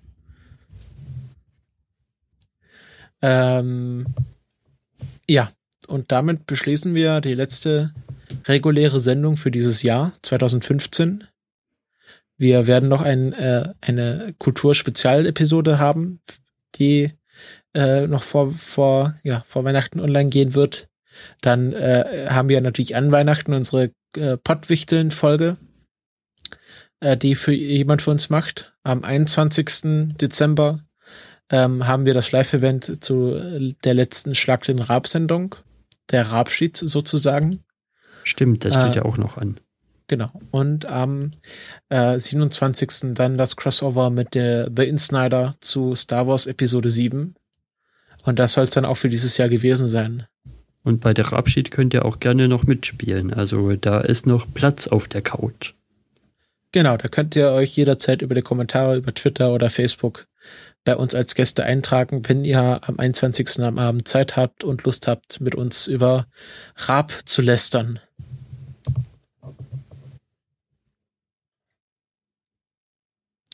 Ja. der 21. Hatte ich so in Erinnerung. Nee, das ist der 19. Das ist ja Okay, dann Samstag. ist der 19.. Das ist der Okay, 19. 19.. Gut, Genau. also der 19. Hm? Und ähm, wir verabschieden uns. Danken allen Hörern, die äh, sich die Sonderfolgen nicht anhören, für ein äh, treues Jahr, dass ihr uns über das Jahr treu geblieben seid. Und ähm, ja, der Rest wird sich dann auch in den nächsten Folgen ergeben. Danken allen Flatterern, Patreonen und ah, gut, sonstigen Idee, Unterstützern. Sekunde. Bei Flatter danken wir ähm, für einen neuen Monat an Geld. Sekunde.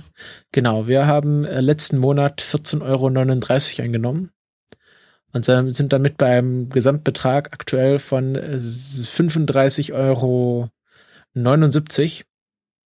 Und wenn Flatter jetzt vor Weihnachten ähm, noch auf äh, das neue System umstellt mit Banküberweisung, dann werde ich das vielleicht noch mal wieder abheben und ähm, das für Podcast-related äh, Erneuerung ausgeben. Ähm, wir haben natürlich äh, unsere ständigen Flatterer wieder 4 mal B, der uns schon monatlich äh, schon sehr, sehr lange flattert. Ähm, der Ayuvo, der uns für die letzte Folge geflattert hat. Ähm, ja, und allen anderen Flatterern, die anonym bleiben wollten oder vom System nicht erfasst wurden aus irgendwelchen Gründen, danken wir natürlich auch. Und äh, wir weisen nochmal darauf hin, wenn ihr uns ähm, monatlich unterstützen wollt mit einem Beitrag ab einem Dollar. Also wenn ihr sagt, ich möchte da etwas mehr Geld für euch in die Hand nehmen oder für andere Podcasts wie den Countdown Podcast oder Zeitungsjungen oder Märchen von übermorgen jetzt ganz neu, ähm, dann könnt ihr das auf Patreon tun.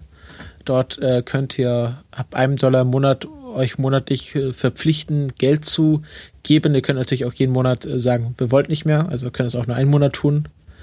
Ähm, und da gibt es auch äh, ganz nette ähm, Bonusse, wenn ihr das macht.